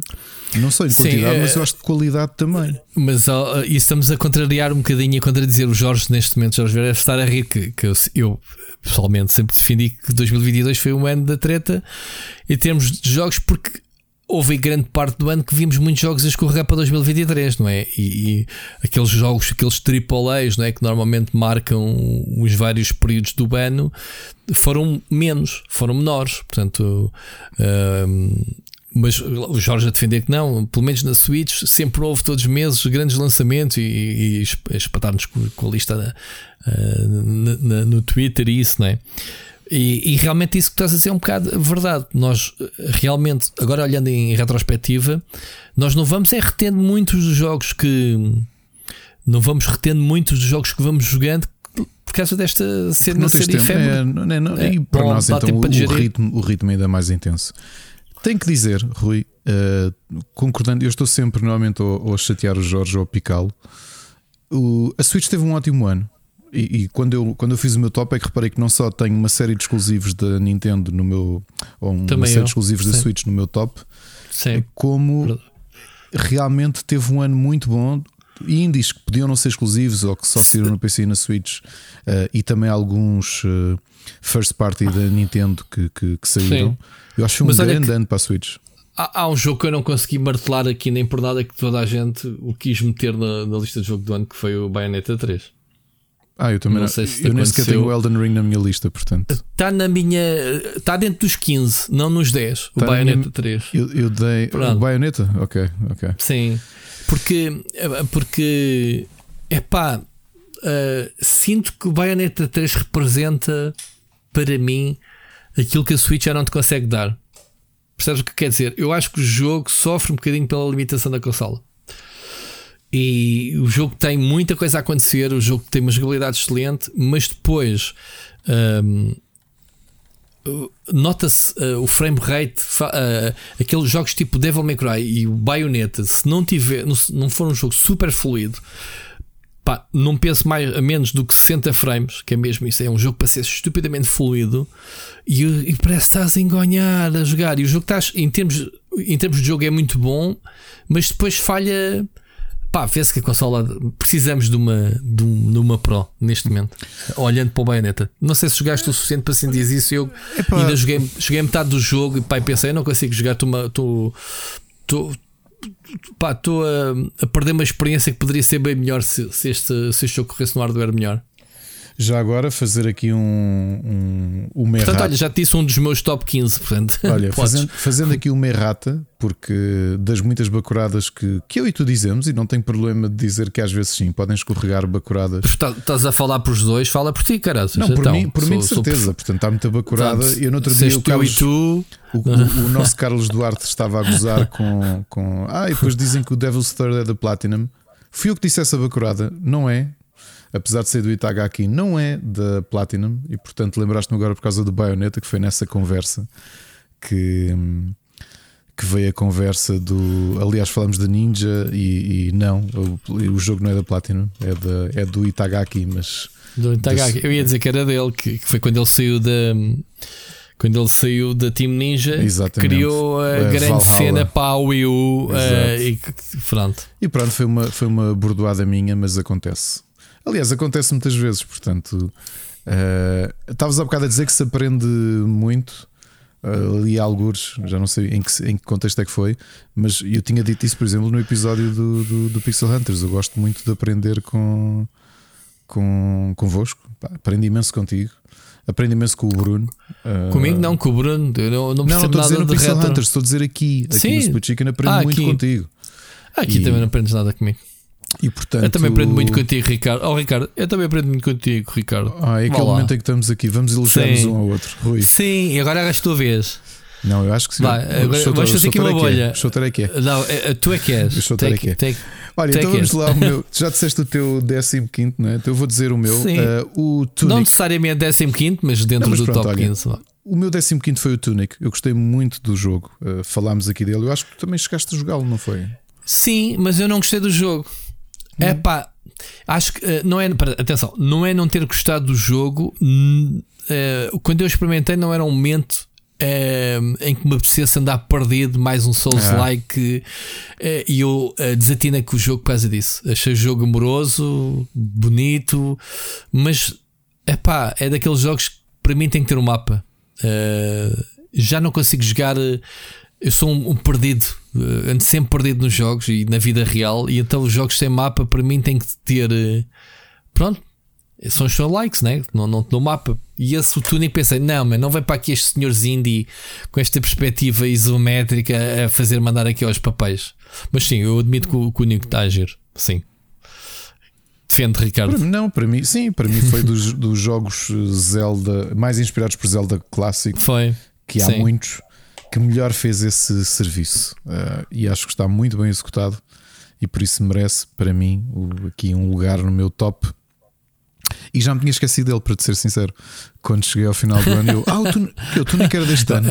É, okay. é, é, daqueles jogos, é daqueles. Por isso é que é, é para essa sensação uh, universal né, de perdermos um bocadinho o tracking que o, sem saber ler nem escrever, o, o Among Us ganhou jogo.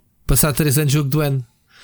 Portanto, Exato. ninguém se lembrava que o jogo já andava desde 2018 e depois acho que em 2020 né, ganhou, ganhou categoria qualquer. Ou, ou 21, já nem sei se foi ano passado, se foi há dois anos.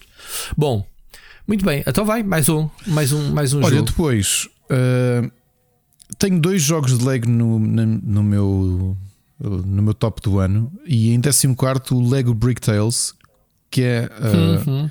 muito divertido, muito bem pensado, a forma como criaram um puzzle game, uh, isto uma empresa que está habituadíssima a fazer bons puzzle games, e, e darem-lhes a possibilidade de irem brincar para o recreio. Com... Do Bridge Constructor, não é? Exatamente. Permitirem-lhes permitirem uh, estarem a fazer puzzles de construção com Lego encaixou muito bem. Acho que é um grande jogo. Não sei. Sabes, isso dizes do, do, do, efeito que a indústria tem nos dias de hoje, sente-se, por exemplo, no Lego Brick Tales. Porque, por exemplo, se tu te lembrares do quando se falou do Lego Brick Tales quando ele foi anunciado no verão dos jogos. Eu não sei se foi em 2021 ou já em 2022 aquela ansiedade do isto é que é, e não fomos só nós, eu via muita gente a dizer foi Não, pai. quando vi, gostei muito. Eu por acaso só consegui jogar a demo, uh, até fiz um, um, vídeo e a sensação de liberdade, porque, porque eles têm um motor mesmo muito bom para, para, para brincarmos aos decks, né? a física é em vez de fazer os pontos, a física é muito boa e, e, e os puzzles têm lógica. Já, não interessa como é que tu constróis o, o, que, o que é que seja que eles querem, seja uma ponte, dizer olha, o, o robô precisa de passar de um lado para o outro, faz a ponte, tens este número de peças.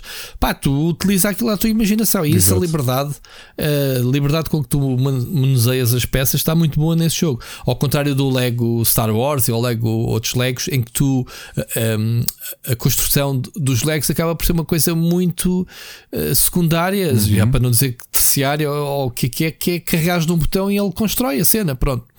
E esse não, esse já é um, um jogo de Lego mais para adultos também. É, e. Gostei mesmo muito e tenho essa sensação que é, é, já estamos num momento em que o hype e a, e, a, e a, ansiedade de jogar o jogo quase que se esgota quando ele é anunciado. E depois pois. o jogo sai e há mais não sei quantos ao mesmo tempo. E se yeah. reparares, não houve grande burburinho com o Brick Tales e ele tem ótimos reviews. E é um ótimo Sim, jogo. Pá, eu, eu, eu joguei a demo e, pá, e depois não arranjei a versão final do jogo e não acabei por não, acabei por não jogar mais. Mas é um, é um jogo que, pelo que eu vi, muito, muito bom. Sabes como o, o a minha filha ofereceu-me uma uma Millennium Falcon em miniatura que sim, eu tive montado no meu. Aliás, uma das atividades que eu tive com a Mónica na, na passagem de noite, depois de jantar, uh, tivemos a montar isto. E ela a separar as peças e a montar. E divertimos muito os dois, como eu não esperava. E ela própria ficou muito admirada do divertido que foi. Porque ela disse: Pá, mas tu com esta idade ainda queres Legos? Chegou, meti na cabeça que é Legos. Que é Legos? Eu falei disso no, uhum. no podcast do Pixelantas. E então, pá, é um, um, hobby caro, uma coisa muito cara. E ela até diz: é pá, não é questão de comprar o puzzle, é montas e metes onde o meu escritório está cheio. Não, eu tenho que arrumar o escritório que eu não sei onde é que é não tem mais uh, bonecadas e cangalhadas, percebes? Sim. Então, neste impasse. Mas yeah, o Brick Tales é uma, uma opção válida para quem, para quem quer. Uh, é um, gran, é um grande puzzle de construção. Legos. É mesmo, yeah. mesmo um grande puzzle de construção. E, e, era aquilo que dizia: os vídeos não fazem jus à jogabilidade, porque os a jogabilidade tem mais ar de que estás a jogar mesmo com peças. Yep. Os vídeos uh, não passam tanto esse realismo, digamos assim. Verdade, concordo contigo. Muito bem. Uh, podes continuar. Quando chegares ao 10, a gente continua. Olha, eu sei que tenho um, tenho um carinho especial por esta empresa uh, e, e, acho que foi dos primeiros jogos que eu acabei no ano, ou, ou talvez não, não seja. Sim, foi porque o jogo saiu em janeiro e eu, eu joguei-o antes, portanto, quando ele saiu eu já, já tinha acabado o, o, novo jogo da Drinkbox Studios, os autores do Guacamele, que foi o Nobody Saves the World, que ainda por cima saiu o uhum. Zero Day no, no Xbox Game Pass. E adorei, como sabes. Uh, e, e, foi outro daqueles casos em como joguei para aí na primeira semana de janeiro, eu não me lembrava dele. Ou seja, se eu não tivesse. eu visto... também joguei e esquece, já não me lembrava. Eu não lembrava, e quando vi assim. Ah, eu acho que joguei contigo. Jogaste... Jogo, jogámos em co-op. Não, não, não, jogámos ao mesmo tempo. Não jogámos em co-op. Sim, jogámos. Eh, não é o jogo em que tu salvas o, as classes, são bonecos que tu. Sim. Tu apanhas. Até não jogámos. Ah, não joguei contigo. Até joguei... Tens razão, tens, tens razão, tens. Jogamos em co-op. Vês, olha, já me lembrava disso. Eu acho que foi um grande jogo, mais um que passou ao lado do. do... Passou ao lado. Os prémios. Já se esqueceram de tudo, sim. Uh, e às vezes também começo a pensar que, tirando grandes lançamentos, parece que há títulos que lançar em janeiro é um mau, é um mau, é uma má estratégia que as pessoas depois não se lembram do jogo, porque ele saiu mesmo. Epá, historicamente, o mês de janeiro é um mês de jejum. Janeiro e fevereiro antigamente eh, não se lançavam jogos, eh, esgotava-se as fichas todas do Natal. Uh, alguma coisa que ficava para dezembro, depois o janeiro e fevereiro era um deserto muito grande. Depois em março retomava em força. Agora não. Em fevereiro, vista para de lançamentos que estão para ser em fevereiro e já alguns agora em janeiro. Percebes? O Pokémon isso é em janeiro.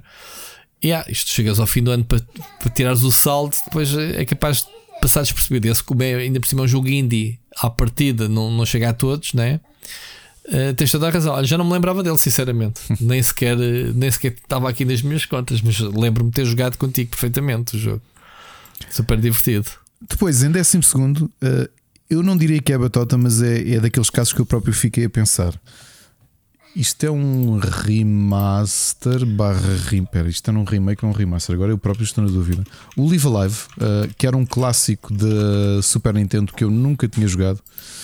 Não. Uh, remake, remake mesmo. Um, e como sabes, joguei uh, por inteiro. Achei, achei o jogo extremamente criativo. Uh, dentro dos JRPGs, eu, eu, compreendi porque é que havia tanta gente nos últimos. Este foi o jogo original, não saiu do Japão, não é? Exatamente, mas que tanta gente tinha jogado em Fanlations ou, uhum. ou em. ou quem sabia falar japonês tinha jogado. Muitos japoneses que diziam Live Alive, se não fosse Live Alive, não tinhas tido Chrono Trigger, por exemplo. Exato. E agora que o joguei, e joguei de uma ponta à outra, não é um JRPG longo, portanto, não é daqueles jogos, ao contrário de muito do que havia na altura. Aqui a ideia era tu fazeres grind e teres nível. Aqui a história era o mais importante de tudo. Pá, fiquei surpreendidíssimo, adorei o jogo. E sim, é um remake de um jogo de 93 ou 94. Uh, mas para mim é um dos grandes lançamentos de 2012, uh, de um ano, de um bom ano até, uh, admitindo que, que o Square Enix teve em termos de, de jogos de JRPGs, sejam remakes ou remasters ou mesmo jogos originais. A Square Enix teve um ótimo ano. Há muita coisa que eu ainda não joguei que está na minha lista por jogar. e o Live Alive de tudo foi para mim o grande destaque porque sai completamente fora da norma e consigo reconhecer nos últimos quase 30 anos muita coisa que existe porque o Live Alive uh, existiu e portanto entra aqui na minha lista. Boa. Ok. A seguir, um jogo que eu acho que tu tens mais horas de jogo ainda do que eu, acho que já o acabaste, ainda não acabei, que era um dos nossos exclusivos de Nintendo que mais ansiávamos, que é o Mario Rabbit Sparks of Hope. Eh, que é uma belíssima sequela uh, da, um, deste, deste novo, novo IP, o Mario, Mario and Rabbids. Excelente, está no meu top 10 agora. Um, é um maravilhoso tactical uh, strategy game, muito bem pensado novamente. É o jogo, é, a maior elogio que eu posso fazer do jogo é que se eu não soubesse que o jogo tinha sido que era um jogo do Ubisoft, eu diria que era da Nintendo. Uhum. Valores de produção, as animações, tudo refinadinho. Um, tem uma. Uh, eu não joguei o primeiro, mas depois acabei por ver uns vídeos para perceber eh, como é que era o primeiro jogo. Uh, alteraram o sistema de combate, de, em vez de ser o tip, a típica grelha, uh, agora tu tens uma limitação e podes uh, até, até gastares o teu ataque, andares para a frente e para trás, alterar as personagens, posicioná-las de formas diferentes, como quiseres. Ou seja, dá para fazer tanta coisa no teu turno, inclusivamente uma rasteira ou um inimigo que esteja dentro da tua área de, de, de influência do turno. Podes fazer uma rasteira e, e, e, e se fizeres a coisa bem feita, podes eliminar o inimigo sem sequer gastar os ataques dos seus próprios personagens. Portanto, há aqui um, um pescar do olho aos ataques em tempo real do Mario. E portanto, está tudo muito, muito bem feito. Uh, tens a parte da exploração, não é? cheio de puzzles, os níveis são intricados. Fazer o planeta a 100% tem, uh, não consegues fazer porque tens uh, elementos Metroidvania, tu tens que ir ao outro planeta, desbloquear uma habilidade e depois, então, se quiseres voltar atrás uh, para, para explorar os sítios que não foste. Portanto, o jogo está muito bem pensado, está muito a giro mesmo. Está no meu top 10 por causa disso, Ricardo. E depois, agora sim, em décimo, um jogo que eu falei aqui que foi das minhas grandes surpresas do ano. Um jogo extremamente original, uh, bastante difícil, mas talvez eu, eu acho que nunca joguei nada como isto. O Card Shark que é aquele jogo em que tu és um personagem mudo, um órfão, e estás a aprender com um vigarista no século XVIII, andas com ele de terra em terra. Tu falaste bastante dele. A, tentar... Ou seja, não, não é um jogo de cartas, não é um jogo. É um jogo uh... de cartas, só que, é... aliás, é um jogo de, de, de trafolhice de batota. Yeah. Porque tu tens, tu não tens de jogar cartas, tu tens de aprender como é que sinalizas e é difícil porque não tens ajuda. Tens mesmo de decorar quais as teclas ou os botões que tens de usar, qual é o ritmo. Ou seja, tu estás a aprender batotas que existem mesmo, só como é que elas são feitas uh, mecanicamente no, no, no, teclado ou com o comando. E esse é o desafio. Ou seja, o jogo está mesmo à espera que tu te enganes. Se não, se não decorares como é que se faz, vais-te enganar e, e, portanto, a tua falcatrua, a tua vigarice não vai, não vai funcionar. Acho que foi um jogo uhum. que acabou por passar muito despercebido. Vou-te dizer já agora, Rui, está nas minhas sugestões o, o jogo de cartas que toda a gente colocou no top do ano e que eu só comecei a jogar há dois dias e que vou dizer que merece estar no top do ano, como apareceu em quase toda a gente, também da Devolver, o Inscription.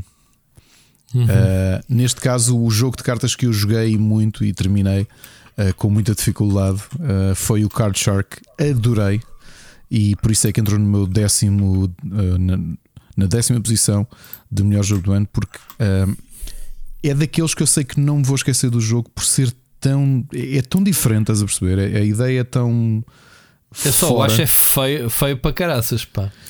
Epá, eu, por cartas eu desenhadas percebo, à, à, mão, meu. Eu percebo, eu por acaso até acho que tem algum charme, uh, charme sendo assim. Uh, mas pá, não é, é, é, não é para todos. Mas tem realmente um ar quase tosco, digamos assim. Yeah. Uh, mas é tão. Epá, é tão difícil, é tão inesquecível. Gosto mas tu tens muito, o, muito. o, Inscription no mesmo nível do Card Shark ou são duas posições diferentes? Não tenho inscription na lista porque só comecei a jogar há dois anos. Ah, portanto, ah, estás a fazer uma, há é. dois anos, há uma, assim, uma, observação. O do Card Shark não me surpreende porque os autores, uh, acho que não há nada que eles tenham feito que eu não tenha adorado. Não é? Estamos a falar dos autores do, do Reigns, a Nerial. Uh, uhum. Eu, inclusive, tenho o board game e tudo. Gosto muito dos jogos deles uh, e é engraçado como é que eles fazem sempre coisas tão diferentes e tão originais com cartas. E este é estás a jogar há, há dois anos o jogo, querias dizer dois dias, certo? Dois dias, desculpa, sim, sim. Só tem, tens o Carlos, o Carlos à perna, depois lá de Sim, que isto não acho bem. Eu, eu acho que a malta deve, deve apontar o dedo quando, quando, quando Bom, metemos aqui boas uh, Disseste o teu décimo, pronto. Eu vou, vou tentar falar, eh, pronto, mais uma vez, ignora as posições, mas Uh, na minha décima entrada tenho o Lost Ark, por razões óbvias. Foi um dos três RPG, RPGs, MMOs, RPGs que joguei mais durante o ano. E repara, Ricardo, hoje meti no nosso Discord que já tenho 200 horas do New World começado há, há quanto tempo. Pá, eu também tenho que dizer uma coisa: há lá estes jogos, eu às vezes ligo o jogo só porque sim. E há muita AFK, não digo muito, mas algum, algum algumas valentes horas são AFK, portanto não, nem tudo é.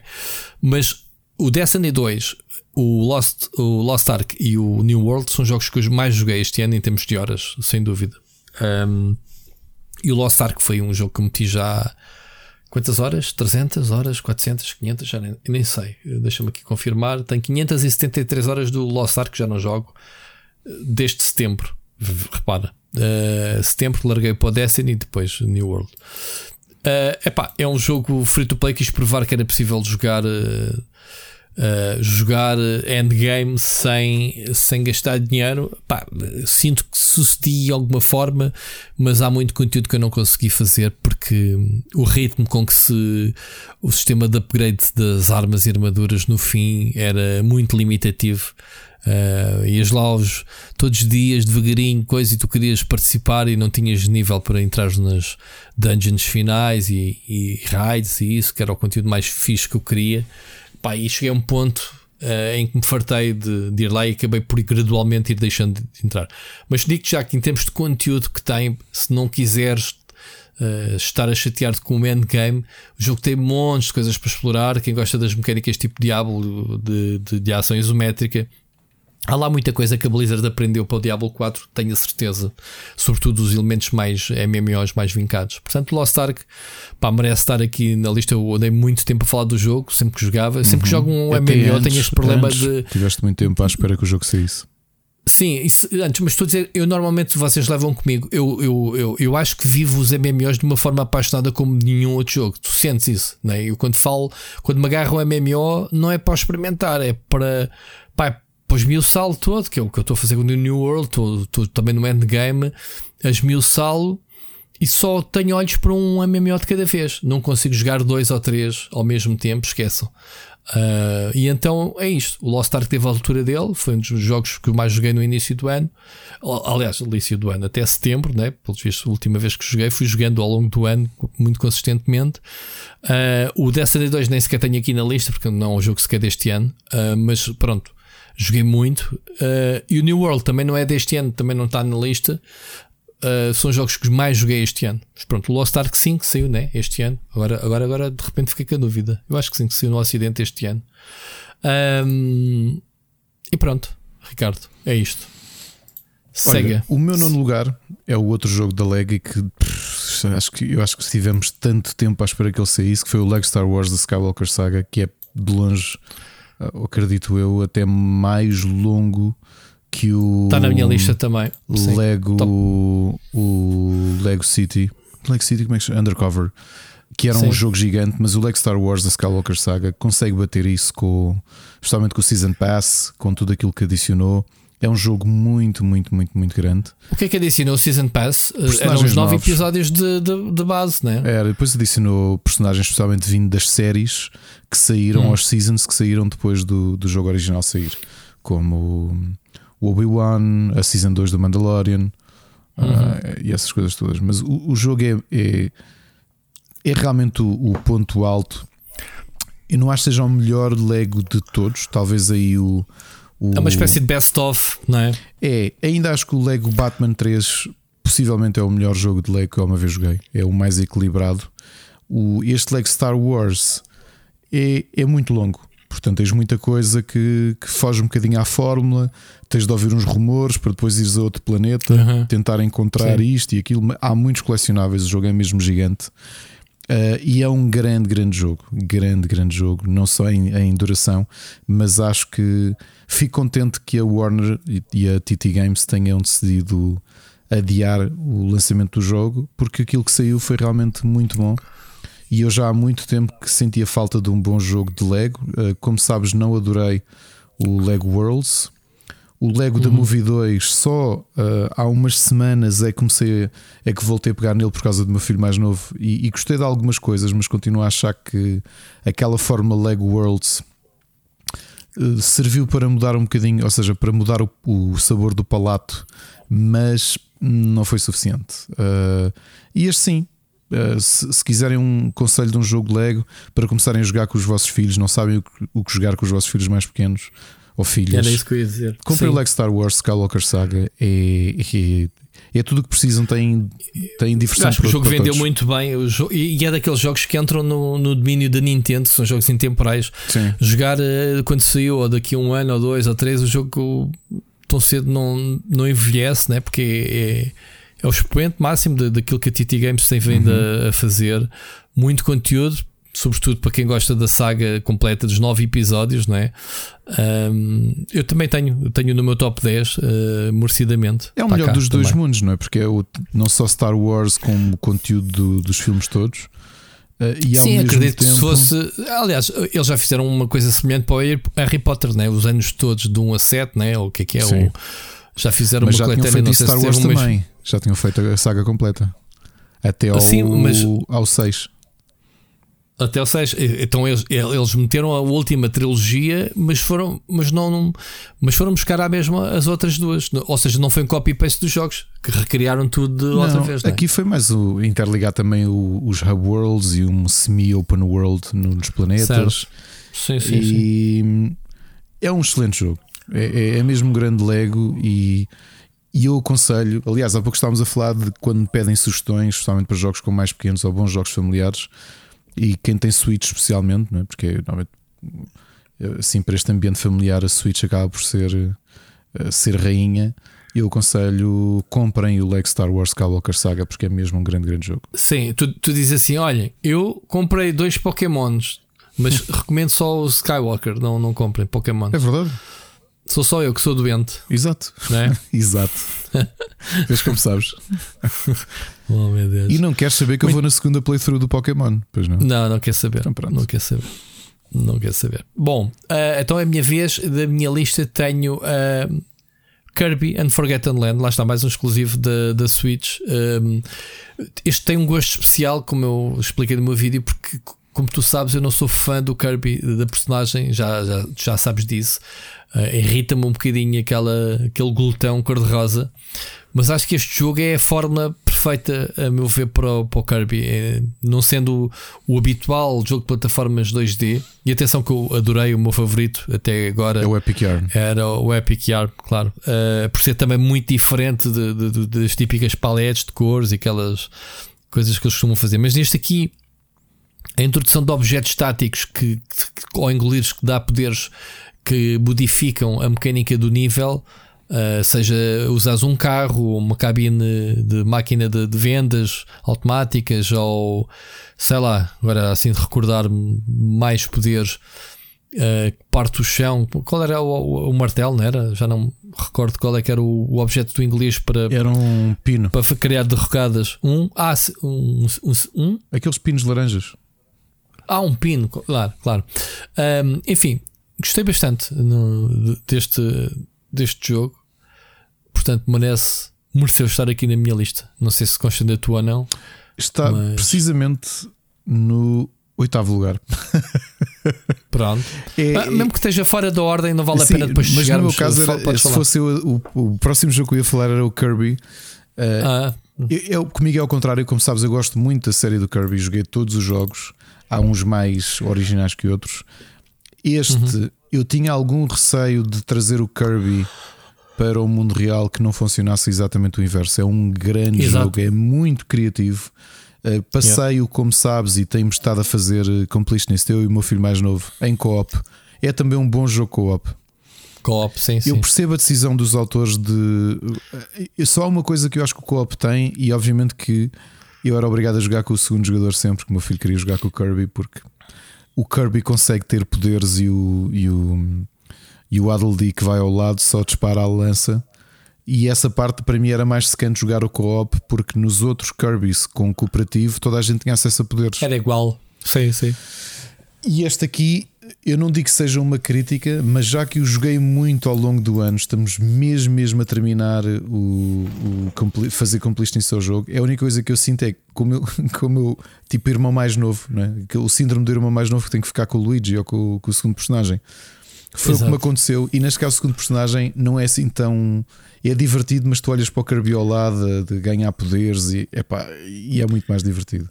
Agora, Kirby in the Forgotten Lands é um grande exclusivo da Switch. É mesmo, mesmo um grande exclusivo da Switch. É um jogão. É, não sei se, se vai ser por aqui que os próximos jogos da, do Kirby vão, vão seguir, mas parece-me ter sido muito bem recebido, parece-me ter vendido bem, e portanto acredito que esta junção do mundo real com, com o Kirby que possa funcionar. E, e, olha, para ti é uma alegria porque se lhe encontraste aqui uh, finalmente, tirando o Epic Air, numa forma de gostar do Kirby como, como não gostavas. Tu isso lhe há muita gente. Sim, é, é um bom jogo de plataformas, acima de tudo, uh, independentemente de ser um Kirby ou não. E depois funcionam bem as mecânicas, é, é, divertido, tem várias camadas de exploração dos níveis, que é aquilo que tu estás a dizer. É, basta acabares o nível, no, uh, que é simples, e depois tens as, as camadas seguintes para quem quer descobrir todas as, as cenas secretas e isso dá, dei por mim a repetir um, um boss, ou os bosses também estão super divertidos sem serem frustrantes. Um, dei por mim a repetir para, para conseguir completar as, as três, né? as três façanhas por cada nível e, e encontrar a, as cenas todas. É, é um bom jogo para quem gosta de collectibles também para jogar. Yeah. Uh, então, uh, sendo assim, és tu uh, o próximo. Este Kirby foi que lancei. Olha, outro jogo cooperativo, portanto é engraçado que os três jogos que eu falei, eu acabei-os a jogar com o meu, o meu filho mais novo, eh, porque obviamente estamos nesta fase de passagem de testemunho. O meu filho mais velho já está muito mais ligado, não só a experiências single player, mas também a experiências online. E portanto, falei do Lego Star Wars Skywalker Saga que passei, uh, terminei com o meu filho mais novo e que estou a fazer completionist, a mesma coisa com o Kirby and the Forgotten Lands. E o outro jogo, e acho que é o último da lista que eu joguei a meias com ele, uh, é o Teenage Mutant Ninja Turtles Shredder's Revenge, que é um excelente side-scrolling beat'em up. Uh, acho que equilibra na perfeição aquilo que é o revivalismo do género e ao mesmo tempo fazer um jogo que não, citando a Ana, que não cheira a mofo. Portanto, que, que parece perfeitamente uma sequela da série, está perfeito nesse aspecto, mas ao mesmo tempo é um jogo que tu podes jogar em 2022 e que te parece um jogo de 2022 com pixel art. É um grande beat'em up, uh, respeita muito uh, uh, aquilo que é o conhecimento original do, do, do franchise e, e, e, mostra, especialmente aqui a. Como é que eu me esqueci como é que se chama a empresa? Dot Emo, que. Dot Emo, Faz muitos revivalismos de. Eles já tinham feito o Streets of Rage e é? fazem bem. Eu sei que é isto, fazem muito yeah. bem e notoriamente há público para este tipo de, de, de, jogo. Eu espero que, por exemplo, que eles peguem numa série que já teve algumas sequelas recentemente e que nenhuma delas era boa, que foi o Double Dragon. Talvez tenho curiosidade em saber o que é que eles conseguiriam fazer com o Double Dragon. Acredito que fariam um melhor serviço do que a. do que a. não me lembro. Uh, o Double Dragon acho que é Capcom. Acho, uh, não tenho certeza. Não, mas quem pegou uh, neles foram, foram foi outra ah, mas empresa. Há, há, uma coisa que o Double Dragon tem que dar. Que é... Foi o WayForward, mas não fez um grande serviço. Tens que, tens que acabar o jogo todo à cotovelada, porque o Double Dragon é cotovelos neles. Exato. Sempre. Sempre cotovelo neles. Muito bem. Um, olha, eu na minha lista também tenho um outro jogo indie um, que é o Stray lá está, toda a gente falou do Stray e provavelmente vai cair no esquecimento outra vez, gato fofo e tal, mas o Stray faz muita coisa muito boa. Não sei se tiveste a oportunidade de jogar. Uh... Esse não acabei, joguei pouco, portanto nem sequer entrou apenas nas minhas menções honrosas, porque não acabei. Sim. Não senti que. que... Bom, eu, eu, se fosse dizer dos jogos, eu não acabei não, não, muitos não, dos jogos que tenho na minha espera, lista. Espera, não foi por não acabar. Isto é um bocado estranho dizer, mas eu quando olho para a minha lista, eu acho que o Stray é muito bom. Mas eu não é não acho que me tenha marcado porque aqui a diferença é que eu acho que muita gente uh, o Stray chamou muita atenção do, do, um, de um público mainstream que se lhe está habituado a jogar apenas AAA, por exemplo. E o Stray é um jogo independente, é um jogo mais narrativo, eh, de exploração, de exploração narrativa e que funcionou bem. E, e, isto não querendo ser injusto, porque obviamente é um ótimo jogo, mas para mim não foi tão. Uh, certo, então não, não, tem que, não tem que como é que bater. Dizer? Não, não foi assim tão uh, mind-blowing quanto isso, porque eu já joguei muitos bons jogos de exploração narrativa que não tens combate, não tens nada, não tens. Sim, eu vou dizer os pontos que gostei do Stray como mecânicas, o jogo até é um bocado básico, não é assim um jogo muito complexo. É um jogo em que tu controlas um gato. E isso é o que torna engraçado. É que o jogo não tenta ser ambicioso, não tenta dar habilidades especiais ao gato. És um gato, tu, tu uhum. mias, tu arranhas sim, sim, as sim. coisas. E a cena que eles fizeram muito bem foi como é que a gente constrói em primeiro lugar, uma história sem que o gato falasse, porque o gato não fala. Tens um, um robô que te acompanha, um, um, um drone, ou o que é que é aquilo, que te acompanha, que acaba por ser uh, o elemento que, que, estabelece a ponte entre o gato, animal e o mundo em redor. Pá, e, e, e a cena é uma jornada em que o gato num mundo distópico, ainda por cima o cenário que eles escolheram poderia ser um, um, um mundo atual, como outro cenário qualquer. Pá, escolheram um, um cenário um, não, é, não é original, que muita gente utiliza, mas por este tipo de narrativa pareceu muito, muito engraçado. Ou seja, não há humanos, procuras saber porque é que não há humanos, né? Mas tu és um gato.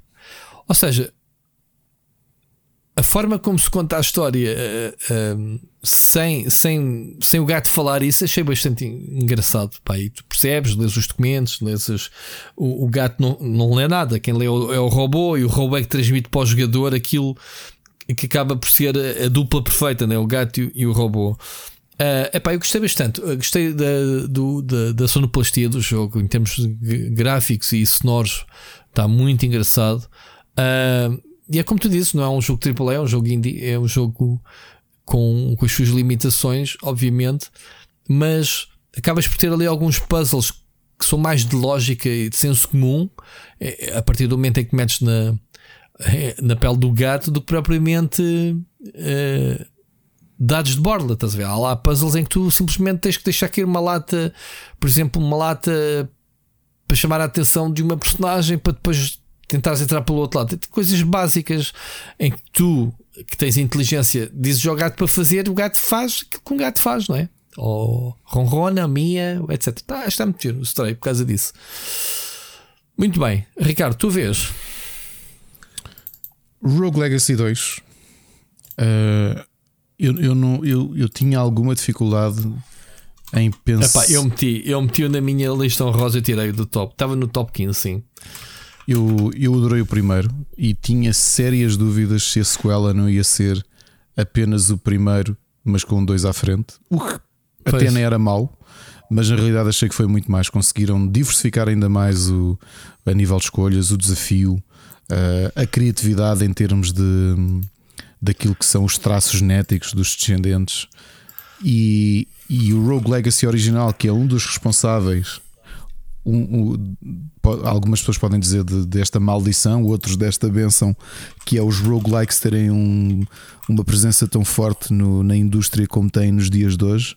Uh, Deve-se muito ao sucesso do Rogue Legacy original. O Rogue Legacy 2 é. E do Hades, não é? Depois, um bocado mais tarde. O Hades, sim, um bocado mais tarde, mas já os roguelikes estavam perfeitamente sim, sim. Uh, embebidos. O Hades, obviamente, deve ser o jogo com, do género com mais high profile, não é? que se tornou muito mais uh, uh, massificado.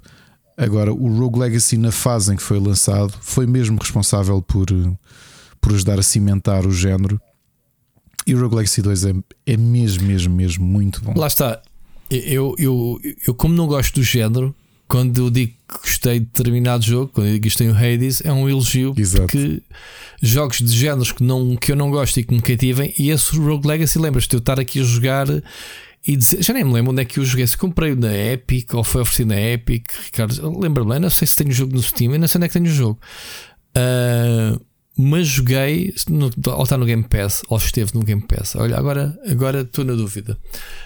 Um, eu gostei bastante de, daquela questão de sempre que morres tens o descendente um, e, e, vais. Uh, qual é que é o, o perfil de, do teu descendente, não é? Tu escolhes qual é que se queres ser o cozinheiro, se queres ser o cavaleiro, se queres ser outra, outra classe, e isso dá-te isso dá-te, obviamente, a, a, forma diferente que vais encarar a tua próxima playthrough pode chegar mais longe ou não, não é?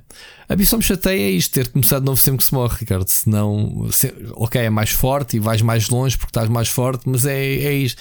É, é, é o que me faz depois uh, fartar deste tipo de jogos é isso. Mas o Rogue Legacy 2 estava muito a giro mesmo. E parece um jogo de plataformas 2D, não é? Um Metroidvania, uh, o, estilo, o estilo artístico do jogo, não é? Faz lembrar um bocadinho isso também. E agora és tu, sexto. Agora sou eu. Uh, Multiversos. Okay. Multiverso foi um, foi um jogo que tu me ouviste falar durante bastante tempo.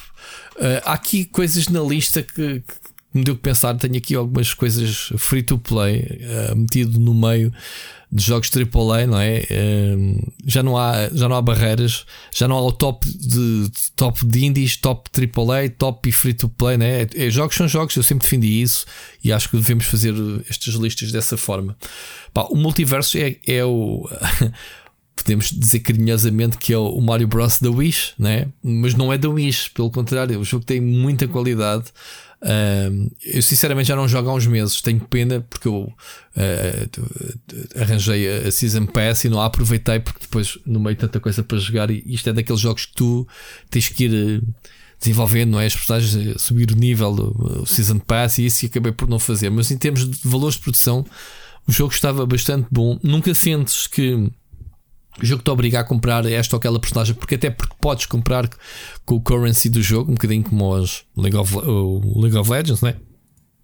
O jogo nunca te obriga a comprar nada. Uhum. Vais comprando as Season Passes teres alguns memes e algumas skins diferentes. Pá, e depois tu tens aquele repertório todo de personagens ou o potencial de personagens. Um, desde a DC, desde, o, desde Game of Thrones, desde uh, os Looney Tunes, uh, sei lá, tantos jogos uh, tantos jogos, tantas uh, séries, filmes. Tiveste o, o, Morty, o Rick and Morty, o Gremlins. Vê lá, qual é, qual a probabilidade de jogares atualmente um jogo que tenhas o Gremlins? O Gremlins e o, e o, e o Gizmo uh, foram lançados os dois. Foi quando eu deixei de jogar, infelizmente. Mas pá, eu gosto muito uh, do jogo e, e, lá está. Acho que multiversos, como o Seixas dizia, é um jogo que daqui a um tempo ninguém iria falar nele e acredito pronto, que o jogo esteja morto para muita gente. Foi jogo da moda na altura em que foi lançado. Uh, mas espero que, que, o jogo continue a ser alimentado porque vale bastante a pena. É isso. Eu, por acaso, o multiverso, olha, não gostei do jogo, mas. Não te clicou não me clicou como, como, como eu pensei que iria Gostaste clicar. do Super Smash? Ou, ou eu sou grande também? fã do Super Smash. Uh, e portanto, está, está, explicado. Não há lugar para mais uma cópia. É capaz, copycat. É capaz de ser isso. capaz de ser isso. Olha, continuando, quinto jogo. Uh, e agora que reparei que 75% dos meus jogos do ano são sem surpresas indies. Indie, claro. É. Mas agora é que vi que a Devolver para mim teve em, teve em força este ano porque em quinto, um roguelike, mas misturado com uh, Colony Simulator, digamos assim, ou Colony Builder, o Cult of the Lamb, que é um jogo muito original. Yeah, uh, demo, também gostei bastante. Mais um desses. Muito original. Uh, tem eu que, que dediquei muito, muito tempo a ele, acho que o jogo é um bocadinho desequilibrado porque eu rapidamente, como foquei muito tempo na parte City Builder, eh, senti que parti o jogo. Percebes? Parti o jogo muito, muito rapidamente porque hum. o meu culto estava já completamente afinado, já não havia. Aquilo já estava em autogestão, percebes? Eu mal tinha de lidar com eles, tudo, tudo era feito sozinho e tinha todos os, toda a parte religiosa no máximo, as skills todas no máximo. Uh, e, depois a parte roguelike que era boa, mas eu acho que, novamente, isto é um excelente jogo e isto sou eu ser picuinhas com algumas coisas que agora, meses depois de eu ter terminado, que sinto. Uh, aliás, e que na altura referi, o combate era bom, mas podia ser um bocadinho melhor, às vezes era um bocadinho perro, ok?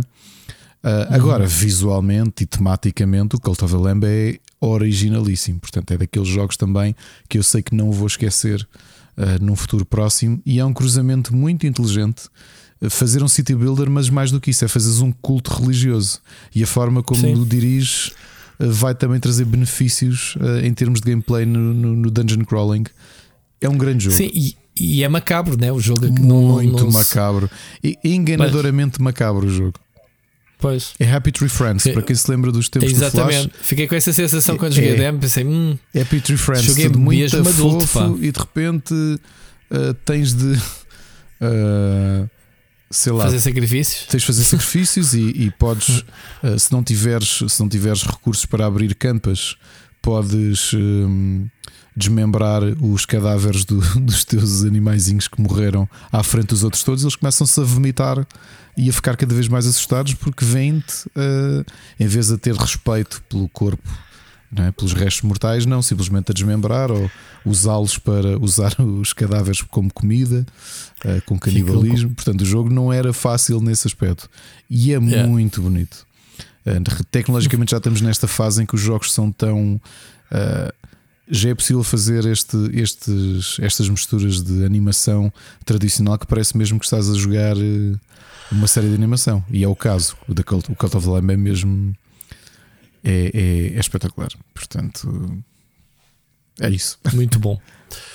Bom, uh, já estamos a entrar. Eu tenho os meus quatro últimos jogos da lista, considerando que alguns cruzaram com os teus, uhum. uh, como, como foi o Mario Rabbit, tinham aqui lá, em quinto, se quiseres.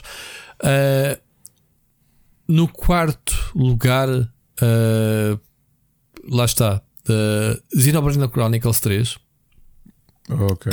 Um, eu gostei muito do jogo. Eu tenho pena de ainda não ter acabado. Eu tenho, sei lá, 50 ou 100 horas de jogo já nele. E foram aparecendo muitas coisas na Switch que me fizeram pendurar. E isto é daqueles jogos que tu não podes abandonar. É um, é um erro. Hum, já sim, porque perdes o ritmo, não é? Uh, epá, perdes o ritmo e perdes a memória de onde é que estão as cenas e o que tens para fazer. Este jogo é muito acessível em relação aos outros. Um, eu lembro-me que, que, joguei no o 2 e, e, e, pá, parei de jogar porque não, não consegui passar de uns certos combates, tinha que, sabia que tinha que fazer grind. Uh, há, há, uma coisa que, que eu já andava há muitos anos uh, que não tem nada a ver, é uma parte uh, a observar que era os jogos serem como cebolas com camadas diferentes para tu jogares. E aprendi que este God of War Ragnarok, já, que não tem nada a ver, mas já vais perceber o que eu quero dizer, é tu para acabares a história, tu não tens que ser uh, ficares barrado com mecânicas ou combates difíceis. Uh, isso pode ser guardado para um endgame para quando tu queres mesmo um desafio extra. Percebes o que eu quero dizer? Sim, sim, sim. sim. O God of War faz isso muito bem. E jogos como o Xenoblade, não é o caso este, o 3. O 2 fez isso. Este 3 é muito mais acessível nesse aspecto. Ou seja, eu sinto que estava a progredir e não estava a precisar de fazer grind. Houve, de, houve bosses muito desafiantes, mas bastava que tu tivesses a composição certa das personagens, com as classes certas.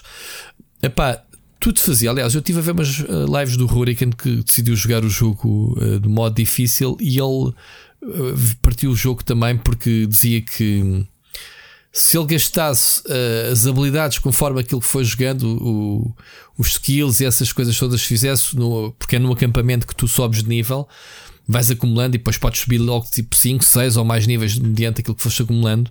Ou seja, o, o, o subir de nível é manual, não é automático. Percebes o que eu quero dizer? Sim, sim. Tu tens os pontos ganhas, mas depois gastas-os à mão.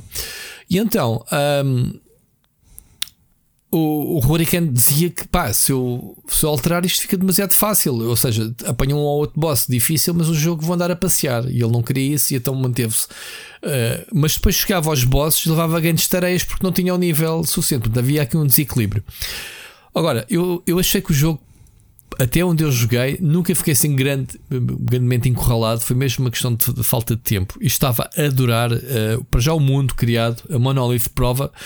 Olhámos para um Xenoblade Chronicles 3 e um Bayonetta 3, jogos lançados no mesmo ano na mesma plataforma, perceber as limitações da consola entre um estúdio e o outro. Estás a ver? Uhum.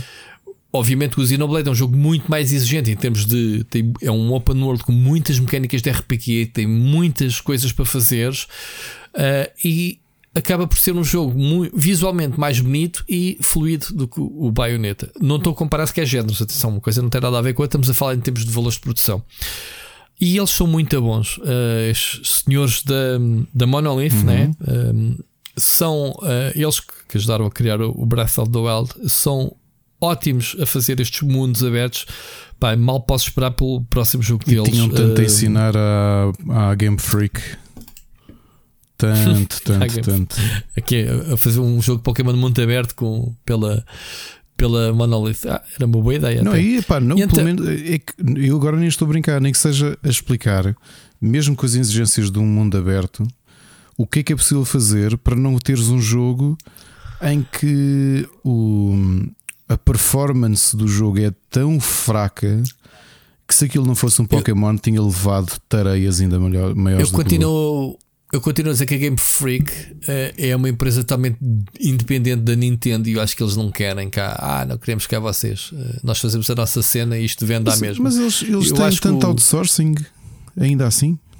Ainda assim, pronto, mas não teve nada a ver com a Nintendo. É isso que é giro, porque eles até têm comunicação própria, como tu sabes. Um, um, a Pokémon Company é uma empresa em três partes, como tu sabes. Uhum. A Nintendo, o papel da Nintendo é dar as plataformas é onde o jogo corre. É de publisher. É, é, e publisher, sim. sim. Não tem qualquer influência no desenvolvimento, porque eu duvido que o Miyamoto, por exemplo, desse luz verde às mecânicas pouco refinadas do jogo. Eu acho que é mesmo isso. Pronto, voltando ao, ao Xenoblade. Uma das coisas que mais gostei no jogo foram as mini histórias, mini, não são mínimas, as histórias, as quest chains relacionadas com cada personagem que tu encontras. Ou seja, cada personagem, além de ser uma personagem do teu que se junta a ti no grupo, em que tu podes trocar quando tu quiseres, tem uma história própria, só depois disso é que a podes então adicionar ao, ao teu grupo e são deliciosas, mini narrativas muito bem feitas. Pá, e acho que o jogo é muito, muito, muito bom. Um, portanto, como eu disse, está em quarto lugar, podia estar no top 3, whatever. Está, está, está no lugar deste top, uh, merece bastante. Portanto, um dia tem que tomar coragem de, de, de, recuperar e gostava bastante, mas pronto. É o que é. Olha, Siga, o meu Ricardo. quarto lugar, eu pensava que ia ser a minha aventura gráfica ou aventura point and click, se preferires, favorita do ano. Mas não foi. Mas é talvez a minha grande surpresa do ano, porque Uh, ao contrário da maior parte dos jogos desta lista, que pelo menos teasers já tinham existido em alguns eventos de, de jogos do Vitor Antunes. No caso do Lost in Play, uh, isso não aconteceu. E o Lost in Play é um IP novo, não sei se vai ter sequela ou não, mas é um dos melhores jogos que eu joguei este ano e uma das melhores aventuras point and click que uma vez joguei. E, e, já falei o suficiente sobre ele aqui no, no programa. Foi com alegria que o vi ser candidato e finalista do IndieX este ano. E Lost in Play para mim é obrigatório para quem tem PC ou Switch. Mesmo, mesmo, mesmo obrigatório. Não tem uma palavra o jogo todo. Uh, fala sobretudo sobre a imaginação das crianças, como é que a partir de coisas mundanas uh, elas imaginam que estão em mundos fantásticos. E é uma grande aventura gráfica com pequenos mini-jogos uh, para mudar um bocadinho o sabor do próprio jogo. Muito bom. Lost in Play é um excelente jogo e para mim é o quarto melhor jogo que eu joguei este ano. Muito bom. Entrando, uh, faltam-te quantos jogos? Três.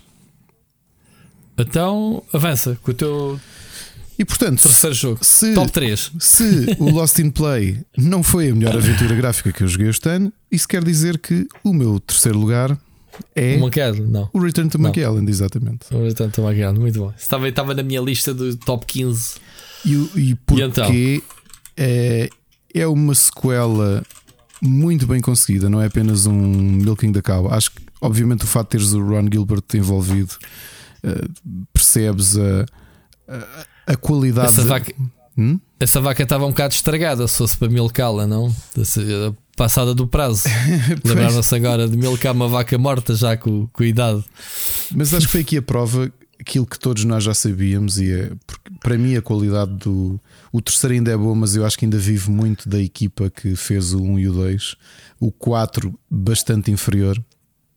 E portanto, o regresso do Ron Gilbert à série se lhe prova de uma e, vez por todas e, que e ele ignora e responde às coisas que, se passaram no segundo jogo, né? Exatamente. Né? para o 3. Uh, lá arranjou a forma de. É, para um fã, forma o jogo está mesmo. Obviamente. Yeah. Tem muita coisa a pescar o olho aos primeiros Tem. jogos. Está, é, é, um. E é um grande jogo, portanto, e é curioso. Foi para mim a grande surpresa de um Return to McAllen do sucesso que foi, não só em termos críticos, mas também em termos comerciais, porque percebeu-se que foi um jogo que vendeu muito. Eh, foi tu perceberes que 30 anos depois do apogeu do género, que de repente tens um Monkey Island a, a colocar os point and clicks outra vez na boca do mundo e possivelmente houve muita gente que nunca jogou e que ou que não jogava jogos do género e que entraram no género graças a ele. E, e obviamente que os tops têm destas coisas, não é? Porque são sempre altamente subjetivos. eu acredito que, como todos os anos, quer dizer, uma pessoa olha para aqui, para o meu top e vê que o Elden Ring é uma menção honrosa e deve dizer, pá, tipo, quer dizer, o que é que este gajo percebe de jogos? A realidade é que não percebe não, nada. A, a, a série é, é, os jogos que tu jogaste mesmo, é, não é? Sim, e, e quer dizer, é. os, os, listas são sempre por preferência pessoal, não é? Porque, claro, claro que se, sim. Eu, se eu fosse um grande fã de, quer dizer, como é que se chama aquele youtuber português, uh, antigo streamer que joga muitos jogos de, de futebol? É o, como é que é? O Dazer, não é? É isso? Uhum. Se lhe perguntares uhum. qual é o jogo favorito dele ou o jogo do ano, ele vai dizer FIFA, provavelmente. FIFA. É? Yeah. E acho que as coisas são como são. Um, e neste caso, eu acho que o, o Monkey Island é, é, é, um bocadinho a mesma coisa que eu senti com o Teenage Mutant Ninja Turtles, que é fazeres uma sequela décadas depois para um jogo não é uma coisa fácil. Fazeres com que a coisa pareça natural eh, que a sequela realmente faça sentido e ao mesmo tempo que não estejas a alienar o público de 2022, neste caso, não é fácil. E acho que o Return to McKellen faz tudo isso, está muito bem escrito, resolve, como tu dizes, uh, algumas espinhas entaladas na, na, na, garganta de. Se bem ou não, isso depois depende de cada um. Mas pelo menos tenta resolver algumas espinhas entaladas na garganta de fãs uh, durante mais de 30 anos, ou 30 anos, aliás. E aqui está, é um grande jogo. Não joguei na Switch, tu jogaste, ainda por cima disseste que o jogo jogava-se muito bem sim, em console. Sim, sim, sim, sim. Fiquei muito, muito admirado porque um, à primeira vista o jogo sendo um point and click, obviamente, tu, tu vais dizer ah, uh, a Switch tem ecrã tátil, tático, ecrã tátil, tu com, com o dedo simplesmente simulas o rato. Uh, eu, eu digo sinceramente, eu nunca toquei no, no ecrã a interface está tão boa que eu controlei a, a personagem com, com, com, o analog, eh, com o analógico e fiz as ações, são prontamente. Hum, aparecem facilmente os botões que tens de clicar para, para às opções. Nunca me atrapalhei, está muito intuitivo, está muito fixe, muito bem adaptado. É, mostra como é que se faz um jogo sem desvirtuar uh, e que podes jogá-lo da forma como quiseres. Neste caso, ou com o tátil, que responde bem à mesma, mas eu não precisei e, e a interface é perfeita para, jogar o jogo.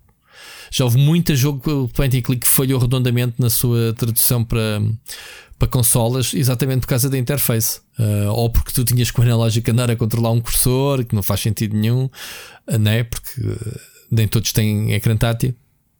Tátil, eu disse tátil, não disse? Não. Estou, estou a pensar no ecrã tático. O ecrã tático um, é muito bom. Devia haver ecrã tático. É muito bom. Sim, para jogar XCOM. se calhar até há. Para jogar exato. Uh, mas pronto, funciona muito bem. Funciona muito bem mesmo.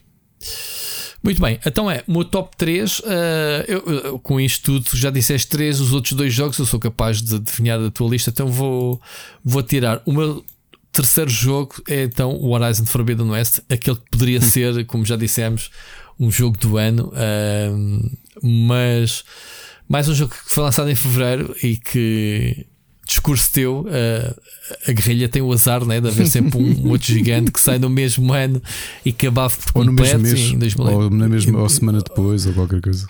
Sim, uh, em 2017 foi o, o, Breath of the Wild, este ano foi uh, o Golden Ring, ou se quiseres o God of War Ragnarok. Um, e pronto, o Horizon Forbidden West é a sequela uh, lógica e aumentada e tudo o que fez de bom no primeiro jogo melhorou no segundo, uh, expandiu, deixou-nos teorias, pistas que poderá haver. Uh, lá está, a tua teoria de um terceiro jogo, se calhar, uh, pode cair por água abaixo com a expansão, não, Ricardo? Um, poderá a expansão, a expansão né, anunciada agora para, para a primavera ou para o verão, já nem sei. Um, continuar né, as, as, algumas das perguntas ou questões que ficaram no ar no, no fim do segundo. Mas é um jogo brutalíssimo. Deixaste? Adorei. É, é, aliás, é o meu segundo melhor jogo do ano. É o teu segundo, claro. Como é que, como é que seria eu de, de esperar?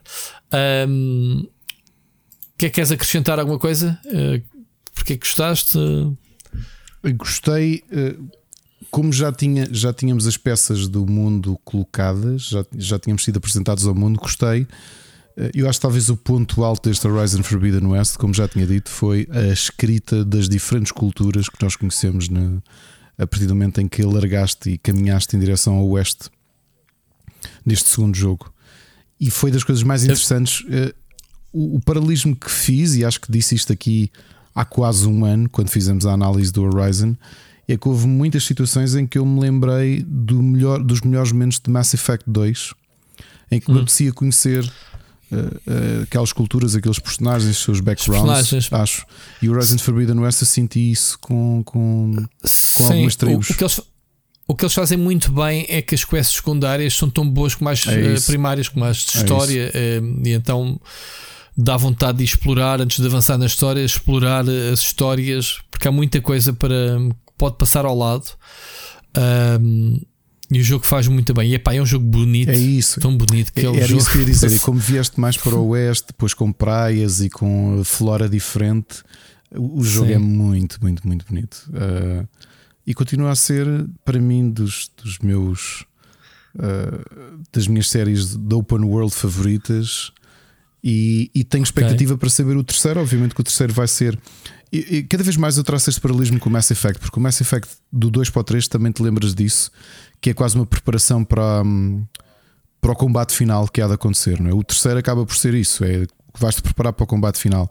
E sabes que isso vai acontecer uhum. com, o Horizon 3. Uh, eh, uhum. Em que tu se calhar expandes o mundo no 2 e o terceiro vai servir para fechares a história. Não se, pode não ser definitivamente, mas pelo menos fechares aqui este ciclo o arco, da, sim, sim. da Aloy. E, e as minhas expectativas em relação ao 3 residem mais nesse aspecto do que, do que outra coisa. Uh, mas para já, acho que sim, acho que o Horizon tem este problema, ou a guerrilha tem este azar de fazer bons jogos, em que provavelmente noutros anos seriam, teriam direito a ser Game of the Year. Curiosamente, o primeiro, como sabes, num ano em que saiu uh, Mario Odyssey e Breath of the Wild, o Horizon, uh, Horizon Zero Dawn foi o meu jogo do ano pela surpresa. talvez o facto de as minhas expectativas serem tão baixas em relação à guerrilha e aquilo que eles criaram deixou-me completamente boca aberta. Neste caso já sabia o que é que ia, achei que o jogo era uh, muito, muito forte, mas sabia também que ainda faltava muito tempo até o final do ano e que possivelmente ia ser ultrapassado, e foi, e portanto não é grande surpresa por quem é que foi ultrapassado. Ok, antes de tu só tens mais um jogo que é o teu Gotti. Um, antes de eu dizer o meu, Uh, Deixa-me dizer no número 2, aqui houve uma grande decisão entre o 2 e o 3, obviamente. Uh, se tu não meteste, eu meti no meu top uh, Elden Ring, obviamente que merece. Mais uma vez, por ser um jogo improvável de um género que nem sequer sou fã número 1, um, gosto e respeito imenso dos Souls-like. Um, não só os da From Software, como outros que temos vindo a testar, não é? Uh, alternativos. Há um charme muito grande neste tipo de jogos e acho que eles tornarem um jogo de nicho em mainstream, não só porque tem o escritor né, associado, J.R.R. Martin, do, do, Game of Thrones, obviamente que veio trazer um público uh, curioso para descobrir então o que é que era este, o que, é era um jogo da From Software, mas ao mesmo tempo sem. Um, sem, sem perder a sua essência, o jogo consegue se transformar num, num mundo verdadeiramente aberto em que tu realmente podes. Não há ordem nenhuma por onde tu possas ir ou enfrentar. Desde que consigas, tenhas força para isso, tenhas os skills para isso, podes ir para onde tu quiseres. O jogo não te leva ao colo e acho que até isso até dificulta um bocadinho que é pá, e agora vou para onde? E andas neste o, o, é um verdadeiro sandbox, digamos assim, que, que a Front Software criou.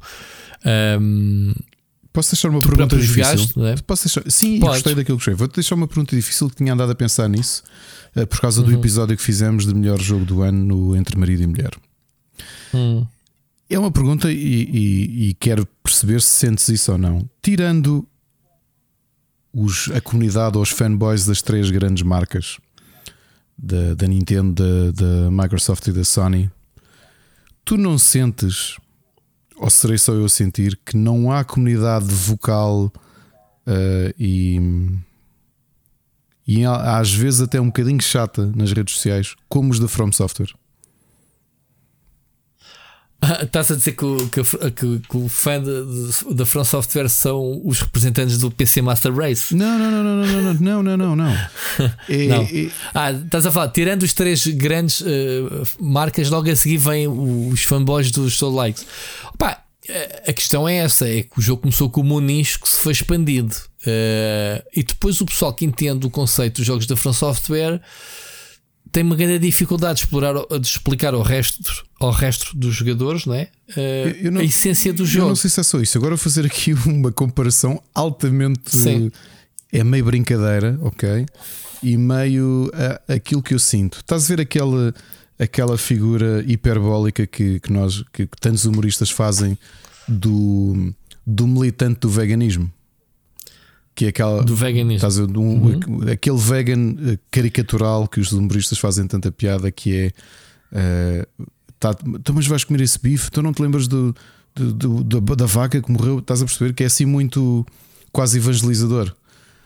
Uhum. Eu, eu, sinto que o pessoal da From Software, uh, quem é mesmo fã, ou seja, que malta que os jogos da From Software são os favoritos, são um bocadinho evangelizadores. São, uh, quase como, como, aqui com um traço humorístico, são o equivalente aos veganos no, no, no mundo geral. Uh, eu, eu aceito essa comparação, mas é assim. Um... É porque não vejo assim mais nenhuma empresa ou mais nenhum género em que. Uh, mas não é, uh, não, é, não é a From Software que cultiva isso. Não, não, não, não, não. Então, mas não vou falar também na Nintendo ou, ou Sony ou.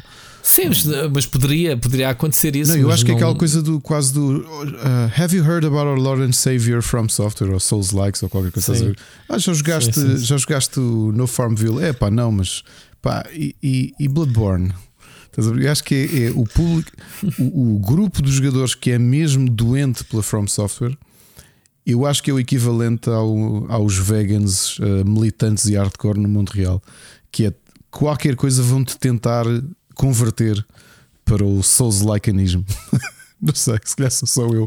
É que eu vejo tanto, eu sinto isso tanto na, nas redes e também com as pessoas à nossa volta que, que são mesmo fãs de Souls-like e que as conversas eventualmente vão ter à From Software. Todas.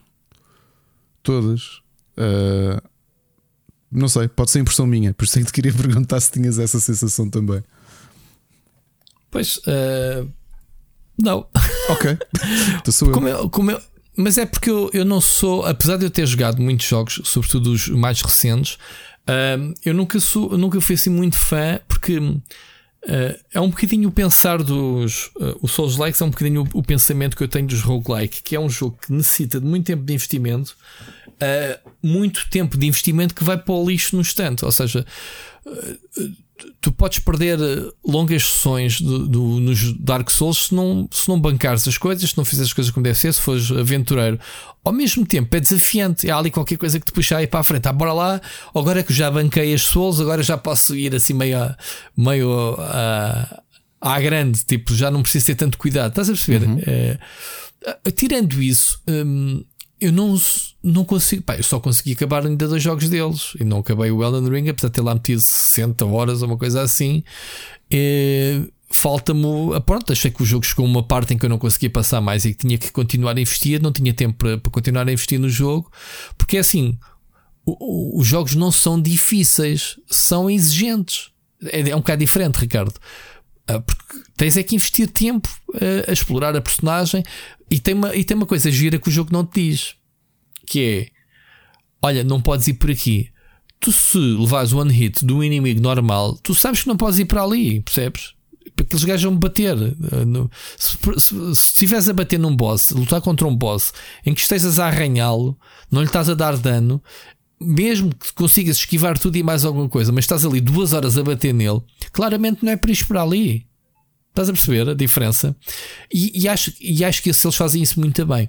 Agora, eu não sou fã número um. E acho que este, por ter várias mecânicas, vários o sistema do open world, dar as possibilidades de ir, pá, merecem, merece, a meu ver, um destaque maior. Só por causa disso, não é que o jogo seja melhor ou pior. Eu sei que, por exemplo, acho que o Mocas diz que o Elden Ring não é melhor com o, com o Bloodborne, por exemplo, que é um dos favoritos de da, France Software. Não quero estar a meter palavras na boca do Mocas, mas tenho a impressão que ele me diz que o Elden Ring não é o melhor para ele da France Software, mas pronto, que faz tudo bem feito o que se propõe. Isto depois é aos gostos pessoais, né? se gostas mais do ambiente ou do outro, etc. Aquilo que a gente queria perceber ao início, e acho que falei contigo e com uma pessoa que a gente perguntou, Ricardo, lembras de perguntarmos a alguém se sentia que real, se realmente a escrita e o world building do, do JRK, do do George R. R. Martin do George R. R. Martin se tinha um impacto no jogo ou se era só marketing Não foi contigo? Sim, em que, falamos. em que, se dizia, em, em que se dizia mesmo: não, não, há, há ali, há ali nota-se perfeitamente que o mundo uh, que é dele, que, que é. Pronto, lá está. Fica, fica na dúvida. Mas pronto, é um grande jogo. Esteja segundo, terceiro, quinto, décimo lugar neste top 10, acho que merece, merece estar. Eu destaquei nos três primeiros. Uh, pensei entre este e o Xenoblade, e pá, e pronto. Uh, achei que o Xenoblade 3, apesar de tudo, é, acaba, acaba por ser uma evolução dos outros dois jogos, uh, enquanto este Elden Ring quase que quebra com o que eles fizeram anteriormente, sem, sem, sem se perder a essência do que é um Souls-like, mas baralharam e deram de novo, digamos assim. E pronto, Ricardo, para acabarmos o nosso top, abatemos as duas horas de programa, temos o Gotti, uh, pelas minhas contas, uh, acho, e nem sequer acho que falámos sobre isso, ou falámos, se calhar tu, tu okay, Não, não. Não, temos o mesmo Gotti, que será o God of War Ragnarok, ou, ou não? Marvel Snap. Ah, é o Marvel Snap o teu. Não, o God of War. opa, agora assustaste-me. Eu pensei, opa, o Marvel Snap nem sequer entrou na, na tua lista, agora falando nisso. O Marvel Snap, eu, eu depois dou uns. Dou uns dei, dei ao Marvel Snap o melhor jogo mobile e o melhor jogo competitivo que eu joguei no ano. Um, ok. E dei a surpresa, porque já tinha. que não foi o Lost in Play, eu disse, mas o Timberborn foi a minha surpresa do ano. E depois o melhor jogo familiar, indiscutivelmente, o Kirby and the Forgotten Lands. Uh, mas de top, uh, sim, obviamente, God of War Ragnarok. Obviamente, né? Muito bem. Um, acho que eu vi isto de uma forma quase ofensiva de, de muita gente dizer, muita gente não. Algumas pessoas dizerem que, que isto não era mais do que uma expansão do jogo de 2018, que eu penso que seja um erro. Não tem o mesmo impacto do que a transformação que foi God of War né, para, uhum. para a PlayStation 4, mas de, é um bocadinho como o Horizon. Já lá estava tudo, as mecânicas essenciais, e a Sony, a Santa Mónica. Um, PlayStation, uh, a Sony Santa Mónica limitou-se a expandir e muito bem tudo aquilo que já tinha feito muito bem feito. Agora, em termos narrativos, não é? em termos de exploração das personagens, um, em termos de, destas camadas que eu te disse que era, epá, o jogo não te vai barrar se tu quiseres só. Nem sequer se trata de, de meteres o jogo em modo fácil, é o, os bosses que te apresenta. A, a campanha serve para desbloquear as habilidades. Acabas a história e depois abre-te abre o mundo para tu fazeres montes de conteúdo que tinhas deixado para trás. Aliás, nem consegues ir a certas zonas. Tu acho que desististe, não, Ricardo, também, porque era impossível ir para certas zonas uhum. sem acabar a história. Sim, Pronto, sim. E o jogo faz, tem uma preocupação em expandir para, uh, para um endgame típico dos MMOs. Os desafios, caçar certos, certos monstros, encontrar todos os collectibles, aquelas coisas todas. Pá, e as personagens são brutais. Uh, a mitologia nórdica, uh, tentando não dar spoiler, continua eh, espetacular. a palavra que eu tenho para dizer. Ricardo, passa a palavra.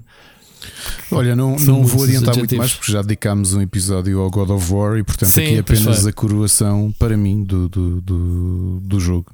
Uh, e, e, pronto, e era se o Elden Ring não entra na minha entrou na minha lista de menções rosas. Eu joguei três semanas ao jogo, não é? Comprei-o, como sabes, e, e é talvez o Souls-like que eu mais joguei, talvez a par do The Surge. Uh, mas é daqueles eu senti a mesma coisa que há pouco estavas a dizer com o Xenoblade, que foi eu parei de jogar porque veio uma análise ou duas seguidas ou quer que seja, e depois perdi o fio à meada e simplesmente não retomei o jogo. É, esse é outro. Os seus likes são outros que têm esse. Mas, mas se não jogas de seguida, é. perdes-te. Mas, Mais vale começar de novo. Mas vou-te dizer: olha, que adicionei jogos que eu coloquei nas minhas menções honrosas: uh, o Salt and Sacrifice, a sequela do Salt and Sanctuary. Que é, um... é pá, esse jogo irritou-me tanto, Pronto. Ricardo. ok. O Triangle Strategy, uh, por isso é que eu tinha dito que a Square tinha tido um grande ano este ano na Switch e teve. Yeah. O No Place uhum. Like Home, que foi um farming. Eu, eu gostei muito do jogo, mas também teve aqui uma, um aspecto que o jogo teve. Uh, é que foi a minha companhia a partir de 24 de fevereiro, quando foi a invasão da Ucrânia, eu, eu, eu passava aqui as tardes a ver o, as notícias do DW e a acompanhar o que é que estava a acontecer e a, passar, a fazer completion no, no Place Like Home, que é um indie uh, de farming uh, interessante, mas uh, quer dizer, acabei-o, não era. Não é, não é brilhante, mas para mim a menção rosa foi porque foi um, um acompanhamento emocional numa fase difícil e, portanto, dei-lhe esse destaque. O Stray, porque realmente, apesar de eu achar que não, não, não, não lhe encontrei argumentos para o colocar no meu top 15, e acho que é um jogo que não, não me uh, tocou assim tanto. Uh, o Pokémon Legends Arceus, que saiu no início do ano passado. E que apesar das críticas, eu acho que teve ali muito boas ideias que infelizmente não foram continuadas. Uh, coloquei como menção rosa de, de mobile também o Farmville 3, uh, porque o jogo está mesmo, mesmo muito bem feito. Eu já era fã da série, fartei-me, mas acho que este terceiro jogo equilibra muita coisa e tornou-se muito menos intrusivo. Ou seja, o modelo de negócio mudou, foi mais para a linha do Season Pass és, não és dependente das outras pessoas, o que é uma coisa interessante.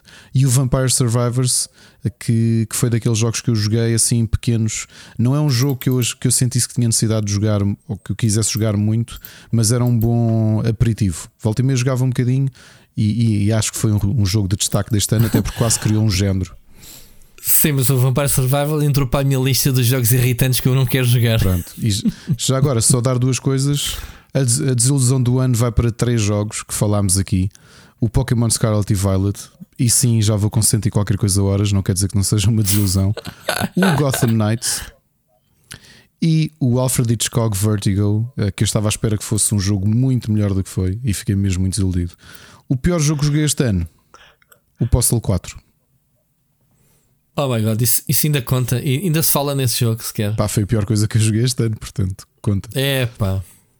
Eu acho que tu me deste para aí uma versão qualquer do jogo Sim. que pronto, só adicionei à biblioteca. Já agora, o melhor jogo deste ano, eu normalmente dou o prémio do melhor jogo do ano, que afinal não é deste ano. Eu dei ao Immortals Phoenix Rising, porque como sabes, fiz quase completionist ao jogo este ano. Yeah. Rui, eu acho que não fizeste top de séries, mas uh, importas-te que eu faça. Uh, só vou mencionar, porque já não. falámos deles todos. É rápido. Não não, não, não, não, não. Vamos guardar para outro episódio, ah, é? Ricardo. É. Ah, então pronto. Guarda Olha que fixe. Guardamos ou para a semana ou. Pá, porque, porque estás assim injusto comigo que eu também queria falar das ah, então, minhas olha, e não boa, preparei. Boa, boa, olha, já agora, só para te dizer, fiz um top 25.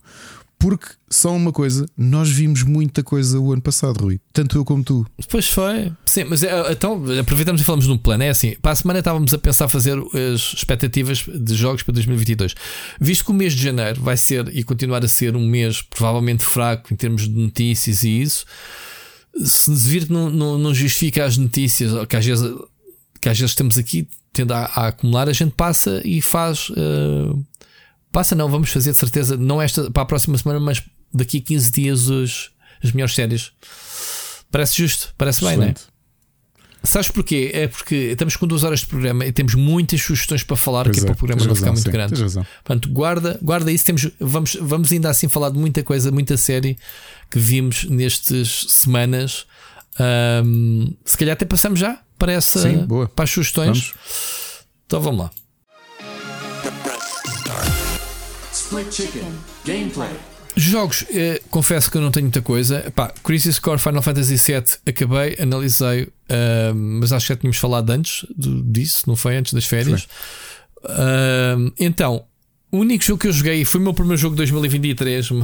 Foi um jogo que nem eu nem tu falámos no nosso top 10, mas que, Ricardo, tenho a certeza que figuraria certamente se eu tivesse jogado. Lá está, as regras eram simples uh, mas uh, factuais que era no, no, meu top entravam só jogos que eu tivesse jogado. O Plague Tale Rankin. Epá, uh, que foi nomeado até por, por, muitas publicações. O jogo é realmente muito bom, Ricardo. Tu ainda não jogaste? Não, não. não, Joga, não. Jogaste o primeiro, pelo menos. Joguei o primeiro e este não. Pronto, olha, o jogo é estupidamente bonito. É, até faz alguma confusão. Eu estou a jogá-lo na, na, na, Xbox. É, o jogo está quase fotorrealístico. Ou seja, eu nunca vi uma aldeia medieval tão bem representada. Há uma parte do jogo em que entras numa aldeia medieval e tu tens de tudo a acontecer: os feirantes, os bobos, as, as atividades, não sei o que. Eu penso, eu quero andar aqui só a curtir. Acredita que me perdi ali durante vários minutos sem avançar, só para, para ver o que cada NPC estava a fazer. Ok, muito louco.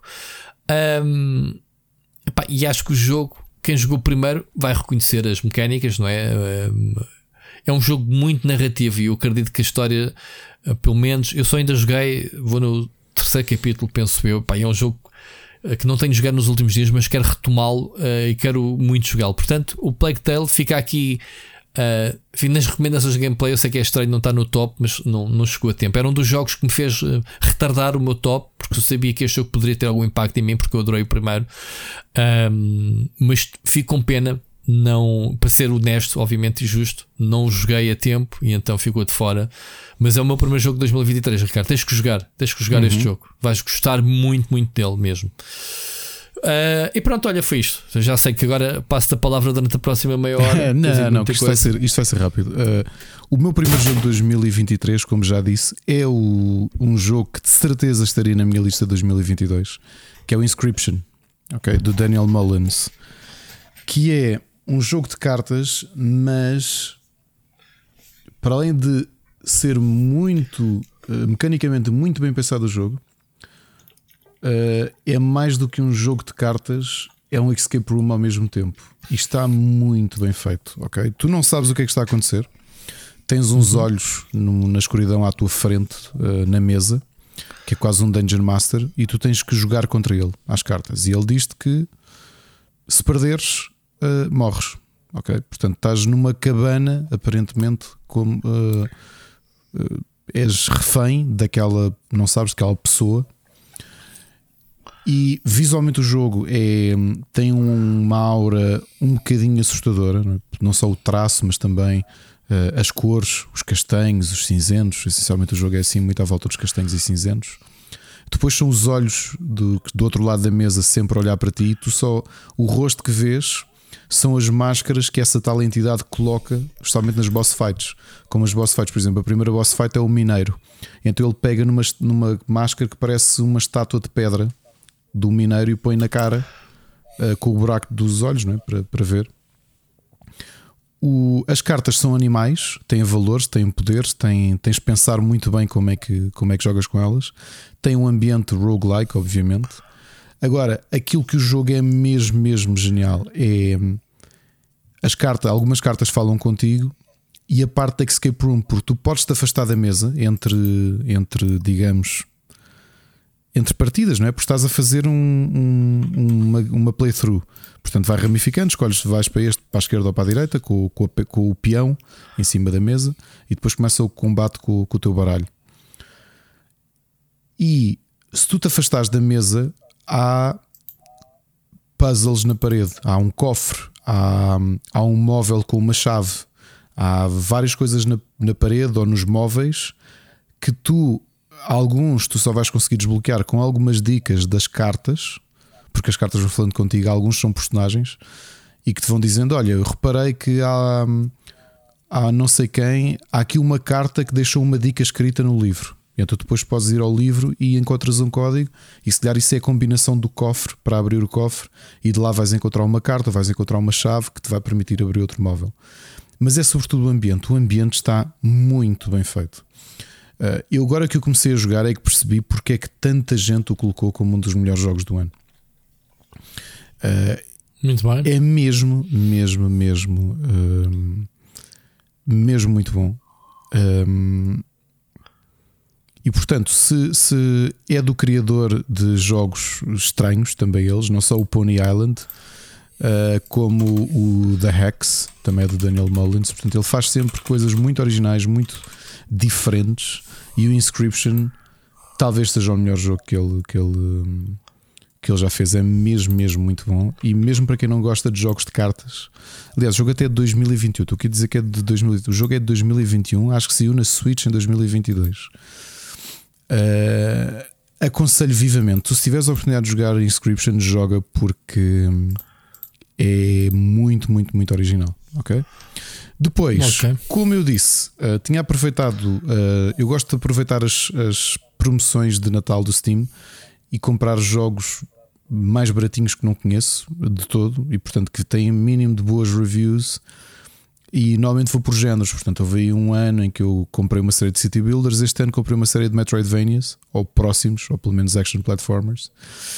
Uh, comprei o primeiro é o Kalinur, joguei um bocadinho, é o, é o mais retro de todos uh, os que eu joguei nestas férias. Uh, portanto, faz muito lembrar, mecanicamente faz ali lembrar um, um, o, a forma de jogar dos jogos de 8 bits, mas obviamente com um visual um bocadinho mais avançado, como se tivesse as mecânicas e o level design de um, de um jogo de 8 bits, mas com visual já 16 bits. É interessante, é muito, muito, muito nostálgico, portanto, não, não, não faz nada de diferente. Onde eu passei muito, muito, muito tempo uh, nestas férias foi no Omega Strike, que é. Uh, imagina Metal Slug. Uh, sim, Metal Slug, mas Metroidvania. Ok. Ok. É Curioso. Simples, muito simples o jogo. Tem níveis, tem, tem muita exploração. tens quatro personagens, cada um deles Uh, desculpa, tens três personagens, vais alternando os personagens à medida que vais andando no, nos níveis e eles vão-te permitindo, portanto, o teu principal, o sargento, consegue rolar e depois há um que consegue empurrar caixas e, e as armas também são diferentes.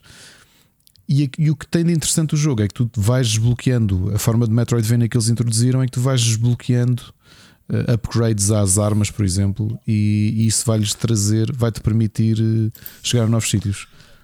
Uh, gostei mesmo muito, não o conhecia, para te ser sincero. Comprei porque estava baratíssimo para aí um euro e qualquer coisa e estava com ótimas reviews e fiquei muito contente da, da compra que fiz. Portanto, se, se, se gostam de Metroidvanias, estejam atentos a este quando estiverem em promoção no, no Steam.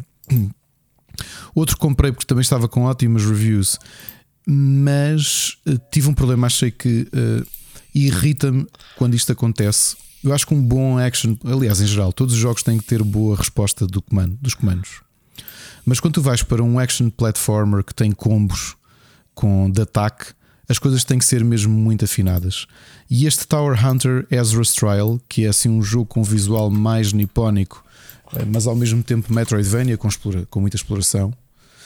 O meu problema, com muitas skills para tu subires, com muita coisa para, para, para fazeres level up, com um ambiente que também tem um elemento Souls-like que é se tu morreres uh, ou Souls-like barra roguelike, tu perdes tudo aquilo que, que recebeste e que não usaste para fazer level up.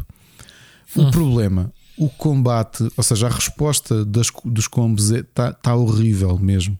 Tens um. tens o jogo está muito bonito, não está? O jogo é muito bonito e eu fiquei com pena que eu estava a jogar com o comando. Imagina, tinhas um combo que é um, ataque fraco, ataque fraco, ataque forte, ataque forte, ataque forte, ataque fraco. E eu falhava Porra. os combos, tipo XX, Y, Y, YX. E os combos não, não saíam, portanto, parece que havia lag na, na nos ataques, percebes? Não, há, há, ali qualquer coisa de resposta de, de, de, animações de ataque que falham, e eu acho que é daquelas coisas que, se calhar, se fosse corrigido, eu ia gostar ainda mais do jogo. Ok? Depois um jogo, eu acho que foi o, o, o Seixas que falou nele para aí há um ano, que é o Unworthy, que é um jogo que tu, a preto e branco, tu jogas apenas com, com silhuetas okay, do teu personagem, que está no segundo plano, e é uma um Metroidvania com muitos elementos Souls-like, mas completamente pixel art e a preto e branco. Muito difícil o jogo, mesmo muito difícil. O jogo é de 2018. Acho que foi Seixas uma vez que nos falou sobre o jogo, até estava na wishlist dele. Eu também o apanhei com uma promoção de um euro e qualquer coisa, e provavelmente vai ser daqueles que eu agora, quando apanhar um, um tempinho livre do Inscription, vou voltar porque é, tem um bom desafio. Portanto, faz-me lembrar o Salt and Sanctuary mais simples Uh, e obviamente com o componente Metroidvania uh, aqui bastante forte. Depois, em termos de jogos de cartas, o Card Hog, que é um, é um género que eu este ano joguei vários jogos similares no mobile por causa do, game, do, do Play Pass, uh, que é um dungeon crawler, digamos assim, mas em jogo de cartas. Okay? Tu tens um número limite de passos que tens de fazer e tens de ir conseguindo. Eu não lhe quero chamar um solitário. eu acho que isto é quase um género por si só, quase um roguelike de cartas em que tu uh, tens de ser muito estratégico na forma como, como, como jogas. E não vou entrar aqui em grandes pormenores porque, porque senão o programa fica muito longo. Mas faz lembrar, por exemplo, o. Ai, como é que se chama o jogo? Card Thief. É quase como se tivesse um puzzle, ok? Tipo, as tuas cartas têm um, tu tens um, um delimitado número de vidas e tens de saber como é que enfrentas as cartas que são colocadas na mesa, ok? Até encontrares a saída. Estou a ficar um bocadinho. Um bocadinho, como é que se diz? Uh, alérgico a jogos de cartas por causa de tanto, tanto jogo que tu trazes para aqui de jogo de cartas. É verdade, eu compro demasiados jogos de cartas. Tá. Para terminar, uh, a analisar de sair para breve, até estou, estou a, a, tirar alguns, alguns vídeos que é para poder enviar para o canal do split screen. A sequela do River City Girls, o River City Girls 2, da Way Forward. Uh, tenho estado a divertir, tenho estado a jogar apenas em single player. E não me lembro se o jogo tem remote play. Por acaso tem remote play together, portanto, ter a giro um dia destes, Rui, nem que fosse na tua live, de eu começar o jogo e podermos jogar um bocadinho em, em cooperativo. Okay. Uh, e falarmos um bocadinho sobre ele. Saiu já no final do ano, portanto, foi um dos últimos jogos assim de destaque a saírem no ano passado. E, e pronto, devemos trazer para o canal. E é isto. Isto é, isto é da, daquela malta que fez os outros jogos. Uh... Sim, sim, da Way Forward. Da Way Forward, que fez o. Como é que chamava o, o a série principal? O Shantai. Ou estás a falar do River City? Não, eh, do River, River City, mas. River City Ransom. Ransom. Que era um jogo tipo assim, também de combate, Sim, tipo Target Renegade, isso? Sim, side-scrolling beat 'em up. Aliás, foi o jogo que eu trouxe para o, para o Pixel Hunters, este do Gaming Club. Sim, sim, mas era o River City que se chamava-se. Acho que tinha outro nome, não? River City Ransom. Sim, mas oh, vamos lá ver. Estes são os tipos que fizeram o Target Renegade, certo? O Target Renegade. Sim, eh, que, que era o, o River City é um spin-off de uma série. Ah, pera, não, não, não, não, não. Eles, eles só pegaram desde o River City Girls. Porque ah. eles não são Não, eles ficaram famosos com o Shantai e com o. Sim, ah, tá, estou way forward, mas a outra série do River City, que não é Girls, é Boys, digamos assim, como é que se chama? O Siri é que sabe isso. O River City. Ele... Sim, tu tinhas os personagens até no meu jogo de futebol favorito, era com eles. Exato, Kuni Kuni, qualquer coisa assim. É pá. Cunho tá. É, é o Cunho, sim. Sim, sim o Renegade. Pronto. Renegade. Renegade, exatamente. exatamente. Pronto, era isso. Que se chama é, que é o River City Ransom, tens razão. Que já vem dos 8 bits, isso, pronto. Isto a série é continuação, digamos assim, né? É, em termos de franchise. É, exatamente. exatamente. Ah, ok, pronto. Era isso. Eu bem estava a perceber que, ah, se eu conheço a ligação eu não estava aqui a conseguir associá-la. Não está assim tão mal na memória mesmo. Não, assim. não. Muito bem. Hum, vamos uh, às séries. Às recomendações de séries e filmes também. Temos muita coisa. Aqui temos sim mesmo soncitos. Oh, oh, Ricardo. Há ah, muita coisa cruzada é. também. Não, por acaso até nem Portanto, vamos. É, então vamos lá, vamos lá. Recomendações. Eu já vi que temos o filme Glass Onion, o Knife Out 2, que eu já sei que o, o que o realizador, como é que chama-se? O Kevin uh, Johnson, não é? Um, detestou que a Netflix o obrigasse a usar o, o, termo Knives Out, ele queria só chamar Glass Onion, porque a personagem era a mesma, a personagem do detetive do Daniel Craig é a única, o elemento que está nas duas séries. Viste o primeiro não filme? Vi. Não viste? Ah, o primeiro filme ainda é muito mais cluedo que este, Ricardo. Percebes? O primeiro filme do Knife, Knives Out é passado numa casa onde morre o patriarca pois, né? e depois tens uma família muito grande eu... há de haver os suspeitos e, o, e ele vai lá um, ele está lá como detetive para, para descobrir o que se passa. É um clube. Eu vou-te admitir que vi, porque o Machado esteve cá na sexta-feira antes do Natal, portanto, uma semana antes do Natal, e, e ele é grande fã de Rudana e disse ele a dizer: pá, vejam o Glass Onion, vejam o Glass... e vimos. Gostei, mas é isso. Gostei. Não gostaste muito? Não gostei, mas Olha, não eu fiquei... vou dizer, eu, eu gostei muito. Vi com a Mónica e gostámos muito. Porque lá está, tu estás à espera né, das reviravoltas, reviravoltas, mas no fim a reviravolta até, não sei se causou surpresa a mim, até, até houve umas surpresas giras. Uh, a cena do, sem dar spoiler, uh, o uso do flashback essencial para perceber a história, não é? Uh, e, e tem alguns WTFs pelo meio. Epá, eu gostei, sinceramente gostei do, do filme. Achei divertidíssimo acima de tudo. É, e digo-te uma coisa: o primeiro é muito mais secante. A sério? Estás a perceber? É, pode, pode até ser, porque é, é, é mesmo é, Clubedo, é mesmo Poirot, é mesmo, estás a ver, ali. Uh, e este pareceu-me ser mais dinâmico, mais. Uh, mais, mais cool. Epá, e o elenco de, de, de, de atores é, é, é, do caraças este. Uh, o primeiro também, atenção. Primeiro tens a Jim Lee Curtis e outros uh, atores muito conhecidos. Bom, eu gostei. Não, não, no acabando. Olha, um, Last Man on Earth acabei de ver. Uh, fiquei um bocadinho triste porque eu sabia que tinha sido cancelado, não sabia que ia ficar pendurado. Pá, que eu testo nas séries. Tu viste até ao fim, não viste? Uh, fiquei muito triste de. Epá, menos atavam as cenas. De, ficou com cliffhanger uh, gigante no fim. Um, eu gostei da transformação das personagens, mesmo dele, do, do Dandy, do Dandy ao, ao, ao, longo das seasons, do gajo deplorável a tipo, pá, ok, é só parvo agora, né? É, pá, eu gostei, gostei sinceramente da série, recomendada por ti. Uh, não, sei, não, não, não foi prolongada porque acho que a série não tinha muito sucesso, era? Depois estive a ler as razões e acho que aquilo não, não era assim série propriamente que fosse vista. Uh, outra série que eu vi, recomendação tua e toda a gente fala, é o White Lotus. Viste as duas um, temporadas?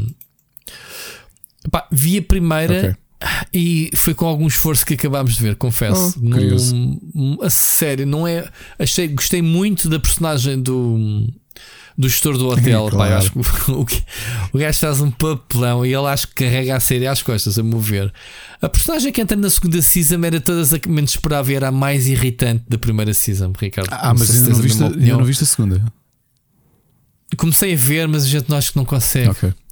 Vimos para aí os dois ou, primeiros, dois ou três primeiros episódios. Pronto, uh, já percebemos então que o White Lotus é um franchising de hotéis. Pronto, daí não ter uma forma original de darem alguma hum, antologia né? É, à série, digamos assim. Aquilo quer dizer, uh, podem fazer o White mas, Lotus em Lisboa, qualquer coisa. Exatamente, pronto. Uh, mas depois daquele pormenor de ligação que é: olha, temos aqui esta personagem, uh, só que a personagem é super deprimente. Eu não sei se, se ela se transforma ou não, mas no primeiro.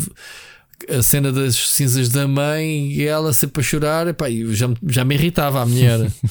Uh, depois aquilo, uh, o desfecho, aquilo que ela fez à empregada do hotel, né? As promessas e não sei. Epá, não gostei nada da personagem.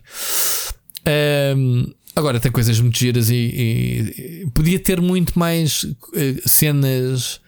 Aquela, sabes aquela cena que se passou sem criar sem dar spoiler quando o, o outro gajo que anda sempre atrás do menino rico que entra no quarto dele. Uhum essa situação de tu meteres a mão na boca, tipo, ah, oh, meu Deus, tipo, eu acho que a série deveria de viver só disso e tornava-se muito mais engraçada se fosse uh, muito mais cenas assim hilariantes como essa. Mas a série não é uma comédia, não é? É mais um. Eu sei, é uma comédia negra, eu sei, eu sei disso. Depois, é a coisa que eu menos gostei foi o desfecho. Foi a série enganou-te. Ou seja, a série enganou-te no mau sentido. a única coisa que me agarrou a ver os episódios era perceber o que é que se passou nos primeiros 10 minutos da série. A segunda, Toda a, a série segunda temporada é exatamente o mesmo. Faz a mesma coisa. É Faz, já percebi que sim. A fórmula é a mesma. Ou seja, começa-te com uma cena Exato. caricata e depois vais estar os episódios todos a perceber pá, mas o que é que explotou aquilo. Que é... Pá, eu não gosto desse tipo de. de... Isso é, o... é chamada a série clickbait, Ricardo. É, no, no, no, bom, no mau sentido que Sim, eu percebo, eu percebo. Eu, eu... Ou seja, os episódios em si não te entregam nada e tu continuas com o pensamento inicial: o que é que vai acontecer, o que é que vai acontecer naquilo. Não não o desencadear. As, pá, as famílias são super boring. Passas não sei quantos episódios uh, o gajo a pensar que tem cancro e, e cena não desenvolve, estás a ver? Anda ali um bocadinho, multiplique isso por não sei quantas famílias. Isto é a minha crítica claro, e a minha claro. opinião pessoal. sim, eu acho, e, a, eu, e a Mónica sentiu isso e eu estar em, em sintonia com a Mónica, ela também eu, eu, Isto é a série a cara dela. Eu vi isto, olha, isto é a tua cara. Ela já tinha na minha lista. Aliás, vou dizer uma coisa, Ricardo.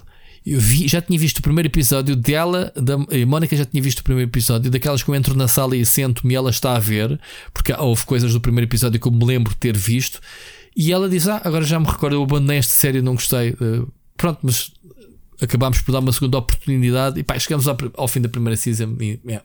Posso estar que ter uma heresia, que eu sei que é a série da moda atualmente. Ainda hoje vi pessoal no, no Twitter a dizer: vocês deviam estar a ver esta série, mas olha, é é o que eu acho. Eu por acaso gostei exatamente pelo, pelo outro lado, que é. Uh, I, I enjoyed it for the ride. Gostei da construção dos personagens, justamente por não serem. O que eu gostei das duas temporadas do White Lotus é a, a realidade muitas vezes que as séries não te mostram, porque toda a gente é as pessoas são inerentemente. Uh, são banais. são banais são... e têm falhas. Falhas, é? sim, eu, claro. eu, acho que eh, no meio daquele aparente aborrecimento, aqueles personagens são muito mais reais do que a maior parte das séries que Sim, isso eu reparei. Isso eu reparei. E eu gostei exatamente sim, disso, que é como é que pessoas reais, uh, se, se, alguém tivesse a fazer uma. Claro, claro que as situações ali depois tornam-se caricatas, não é? Mas... Se alguém tivesse uma câmara numa família de férias, era isso que? Sim, as dinâmicas das pessoas e os casais e tudo isso. E claro que a segunda temporada. O que se dizem dos outros, o banal de reparar na pessoa ao lado. Exato. É? Eu, eu, Pronto, eu, eu, entendo eu isso. gostei entendo. muito desse aspecto e, portanto, a curiosidade de saber o que, é que acontece uh, ultrapassa o resto. Uh, a Jennifer Coolidge a fazer de. Agora não como é que ela se chama. Realmente a personagem irritante. E. E. E eu sempre achei que o desfecho dela seria diferente, curiosamente. Uh, e pronto, não é spoiler que ela continua para a segunda temporada, pelo menos isso é, é público e era visto no trailer e nas imagens, nos cartazes. Uhum. Uh, era o tal L de ligação. É o L de ligação e, e, Eu por acaso quando eu, eu, como eu não, não como eu não vi promos da segunda temporada nem acompanhei, eh, eu quando entrei na segunda season eh, eu e a Mónica não sabíamos qual era a personagem. Eu sabia só, olha, vai, há uma personagem que vai que vai aparecer na segunda season. E não sabíamos qual era. Quando ela aparece, pensei, ah, ok, ela e o, e o marido, pronto. Um, que eu te choninhas do caraças, mas pronto. Uh, não sei qual das duas seasons gosto mais, mas gosto muito de White Lotus e consigo compreender a, a realidade. É que é uma série muito. uh, não tem altos, digamos assim. Tirando alguns momentos, é uma série. Uh, tem uma linha, uma flatline, né? E acho que isso, pá, ou gostas do, do ritmo ou não gostas. Uh, é isso. Ok. Muito bem. Olha, uh, Witcher Origins, viste? Não. Então não vejas. Eu okay. aqui já te digo logo. Não vejas. Olha, não é para entrar no, no, no, no comboio do hate, porque a uh, Netflix recebeu boa da hate com esta série. A série é muito má mesmo. São quatro episódios. Pá, tem ali a. Um, como é que chama a atriz? A, a Who? Um, uh, que entra no Star Trek também. Ah, uh, não sei. Nem sei quem é. Muito, conhecida, muito conhecida. É a principal atriz, é, supostamente. Um, a Michelle Yu. Um, olha, vou dizer só isto: de origens não tem nada. Origens do Witcher, então não tem nada. Tem origens, se calhar, a explicar como é que existem monstros no continente, coisa que eu não precisava de saber, Ricardo. Não precisas de saber. Porque é que o Lord of the Rings tem orcs, certo? Uh... Mas quem leu sabe porque é que, porque é que tem orcs. Oh, pronto, mas pá, a comparação foi estúpida, mas pronto. desculpa. Uh, desculpa, pronto. Uh, o que eu te quero, eu quero foi para uma coisa que me veio à cabeça para comparar, mas pronto. Um, que eu não sei já agora, apesar de me explicar, ou pelo menos já não me recordo. Um, ah, por acaso já me lembro, já me lembro porque, porque é que são os orcos. Um... Epá, a série tem alguns combates, uh, mas de resto uh, parece-me um colar uh, ao, ao franchising do Witcher à pressão. Tu podias ver aquilo sem ser do Witcher, percebes? Não tem quase. Opá, tem uma referência de, de uma personagem que vai aparecer neste período que se passa milhares de anos atrás, depois vais perceber porquê. Epá, e pouco mais tem uh, ligação. Uh, profecias e essas coisas, ok, pronto, por aí. Agora, sabes o que é que eu senti a ver o Witcher? Uh, senti que estava a jogar um, um, que estava a ver um RPG. Ah. Tens o, tens o tank, tens o healer, tens tens o. E mesmo a forma como ele narra, eles eram um, passaram a ser dois. Há vários episódios em que eles dizem, e de dois passaram a três. Quando tu vais no RPG encontras uma personagem que se junta à tua party, à tua festa, estás a ver? Uh, e o grupo vai aumentando do início ao fim. É isto, é uma road trip. Três passam a quatro, depois são cinco e tens ali uma party feita. Tens o uh, Ané, o Elf. Pá, a sério, o gajo que fez a série, ou o gajo, não sei quem fez, uh, andou a jogar Dungeons and Dragons ou uma coisa qualquer, que é tal e qual. Pai, se a gente fizesse uma série que é tipo co-op, classes e, e, e, raças diferentes. Pronto, é isto. Tem algumas sequências já são bem giras, obviamente, mas pá, como Witcher é uma, uma bosta. Olha, eu nem sei, nem devia estar. Eu meti aqui mais para trollar contigo do que outra coisa. O cangaceiro do futuro. Ok? Série brasileira que está na Netflix. Nem sabia É, que é um. É um... Sabes o que é um cangaceiro? Opa, eh, é, um, é, um, é um tipo de, de entregador de cenas de pizzas da Uber ou whatever, muito parvo no, no, no- no presente, cheio de dívidas e cheio de problemas com o pessoal na rua, típico. Que não sei por que razão vai ter ao passado, vai ter então ao início do século, ao, ao nordestino brasileiro, terra dos cangaceiros. Pronto, é isto, basicamente. Hum, a, a série é parva, é. Estás a ver uma série é brasileira, tipo telenovela, mas série.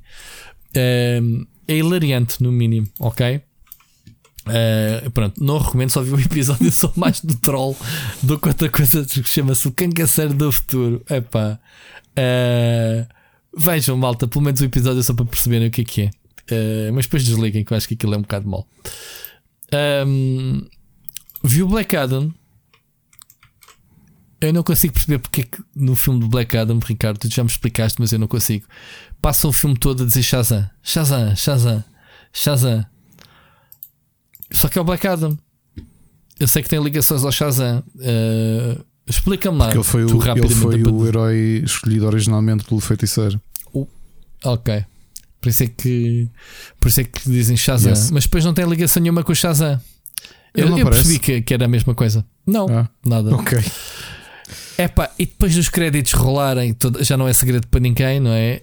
Ainda, ainda fiquei com mais pena. O filme não é nada de especial, ok. Vê-se, é um filme pipocasito, mas não, não é nada de especial. Mas os créditos a rolarem. Ah, tens a, a, a Amanda Wheeler, não é?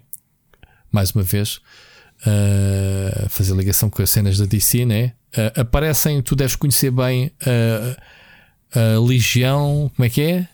O que é? A- Aquele, Eles são super-heróis? é, não é? Não Aquele sei. que tem um capacete que prevê o futuro. O, o Black Falcon, como é que se chama-se o, ah, não. o Falcão da, Justice da Society DC? of America. Exatamente. É o Dr. Fate que uh, aparece. Dr. Fate, sim, que é, o, Exato. que, é o, que é o Pierce Brosnan. Ahm, aparece o Falcão, acho que é uma personagem boa da fixe. Uh, É o Hawkman? O Hawkman. Sim. É. Uh, esse, e aparece uh, mais dois miúdos, uma que tem poderes da tempestades, faz silicones, e ele transforma-se num gigante até ao infinito, quase. Um gigante, como é que se chama? O Atom. O Atom O Atom, Smasher. Atom, pronto. Sma é Atom Smasher que ele se chama, não é? At- At- Atom Smasher, sim, sim. Por acaso gosto muito de Pronto, Justice Society of. America. Uh, Olha, e, e- e até ficam bem no filme. Uh, pronto, é para dar um bocadinho também de, de pica para, para o Black Adam andar ao estalo também, não é? Agora, um, é a Ciclone, já agora a outra. ah, Um, o Senhor Destino muito bom. O Prince Brosnan é um senhor do caralho. O gajo esteve muito bem neste, neste papel. O gajo, quando mete o capacete, uh, fica invisível e não sei o quê. Uh, é o Dr. Doom da DC, não é? Ou não? hum, Não, não, não, não. não. Uh, Não, não é o equivalente. Quanto Ok. muito poderia ser uh, Doctor Strange. Doctor Strange. Hum. Porque Ok. essa entidade mística do. Porque o- Mística, o, capacete é que tem a. É, é, é que faz a cena é que passa toda. a não é? entidade, sim, sim. Eu gosto imenso da Justice Society of America, que é, um, que é uma das equipas super-heróis mais antigas da, da banda desenhada, que depois foi reaproveitada. Portanto, aquilo ainda Então, era da pronto, Golden é- Age e quando. E depois houve a Justice League na Silver Age, e um pouco mais tarde houve esse ressuscitar eh, da. Que era de um, do universo paralelo, mas depois, eh, já sabes, não é? quando fundiram os universos, eles passaram a ser todos do mesmo Uhum. universo. Agora, eu gosto muito das histórias de Justice Society of America. Acho que o ano passado até aconselhei aqui uma das, um dos volumes. hum, e pronto. é- Então, então vê que eles encaixam, encaixam bem no, no coisa. Agora, o que me deu o dó foi ver o, o, o post-scene credits, veres o Super-Homem e pensares assim, ué, ué, ué. Né? Já sabemos tudo. Eu dizer à Mónica: Olha, queres chorar um bocadinho? Então vê lá esta a cena que vem a seguir. E ela vê, Super-Homem, estamos que aqui dizem para chorar. Assim, porque isso foi tipo. Uh, na semana seguinte disse aparecer, foi cancelado. Tipo, esquece. Enfim. Uh, mais. Epá, rapidamente. Olha, apanhámos na televisão. Olha, o tal filme de ano novo. O outro eu. Eu não conhecia o, o filme do Ryan Reynolds.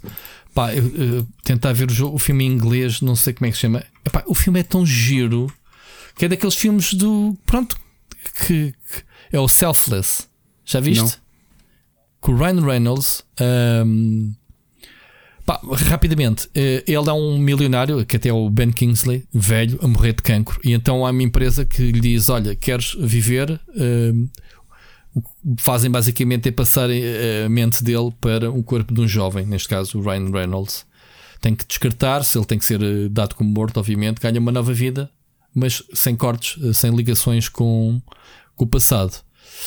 Uh, o catch do filme é que ele pensa que o corpo por onde vai uh, vendem-lhe aquilo como sendo criado geneticamente no laboratório, portanto, não está a assumir o corpo de ninguém. Twist é que à partida ele começa a ter memórias que não são dele. E ele tem que tomar os comprimidos, não vai ter essas memórias. Então já sabes que a caldeirada que isto vai dar, não é? Pá, é um filme muito giro de ação, suspense. Uh, apanhei-o, já é 2015, estou aqui a ver. Apanhei-o a dar no Hollywood e agarrou-nos aqui na Noite de Ano Novo. Gostei bastante do filme, portanto, não sei se alguém viu ou não. Vejam, é bem, bem engraçado. Bem engraçado.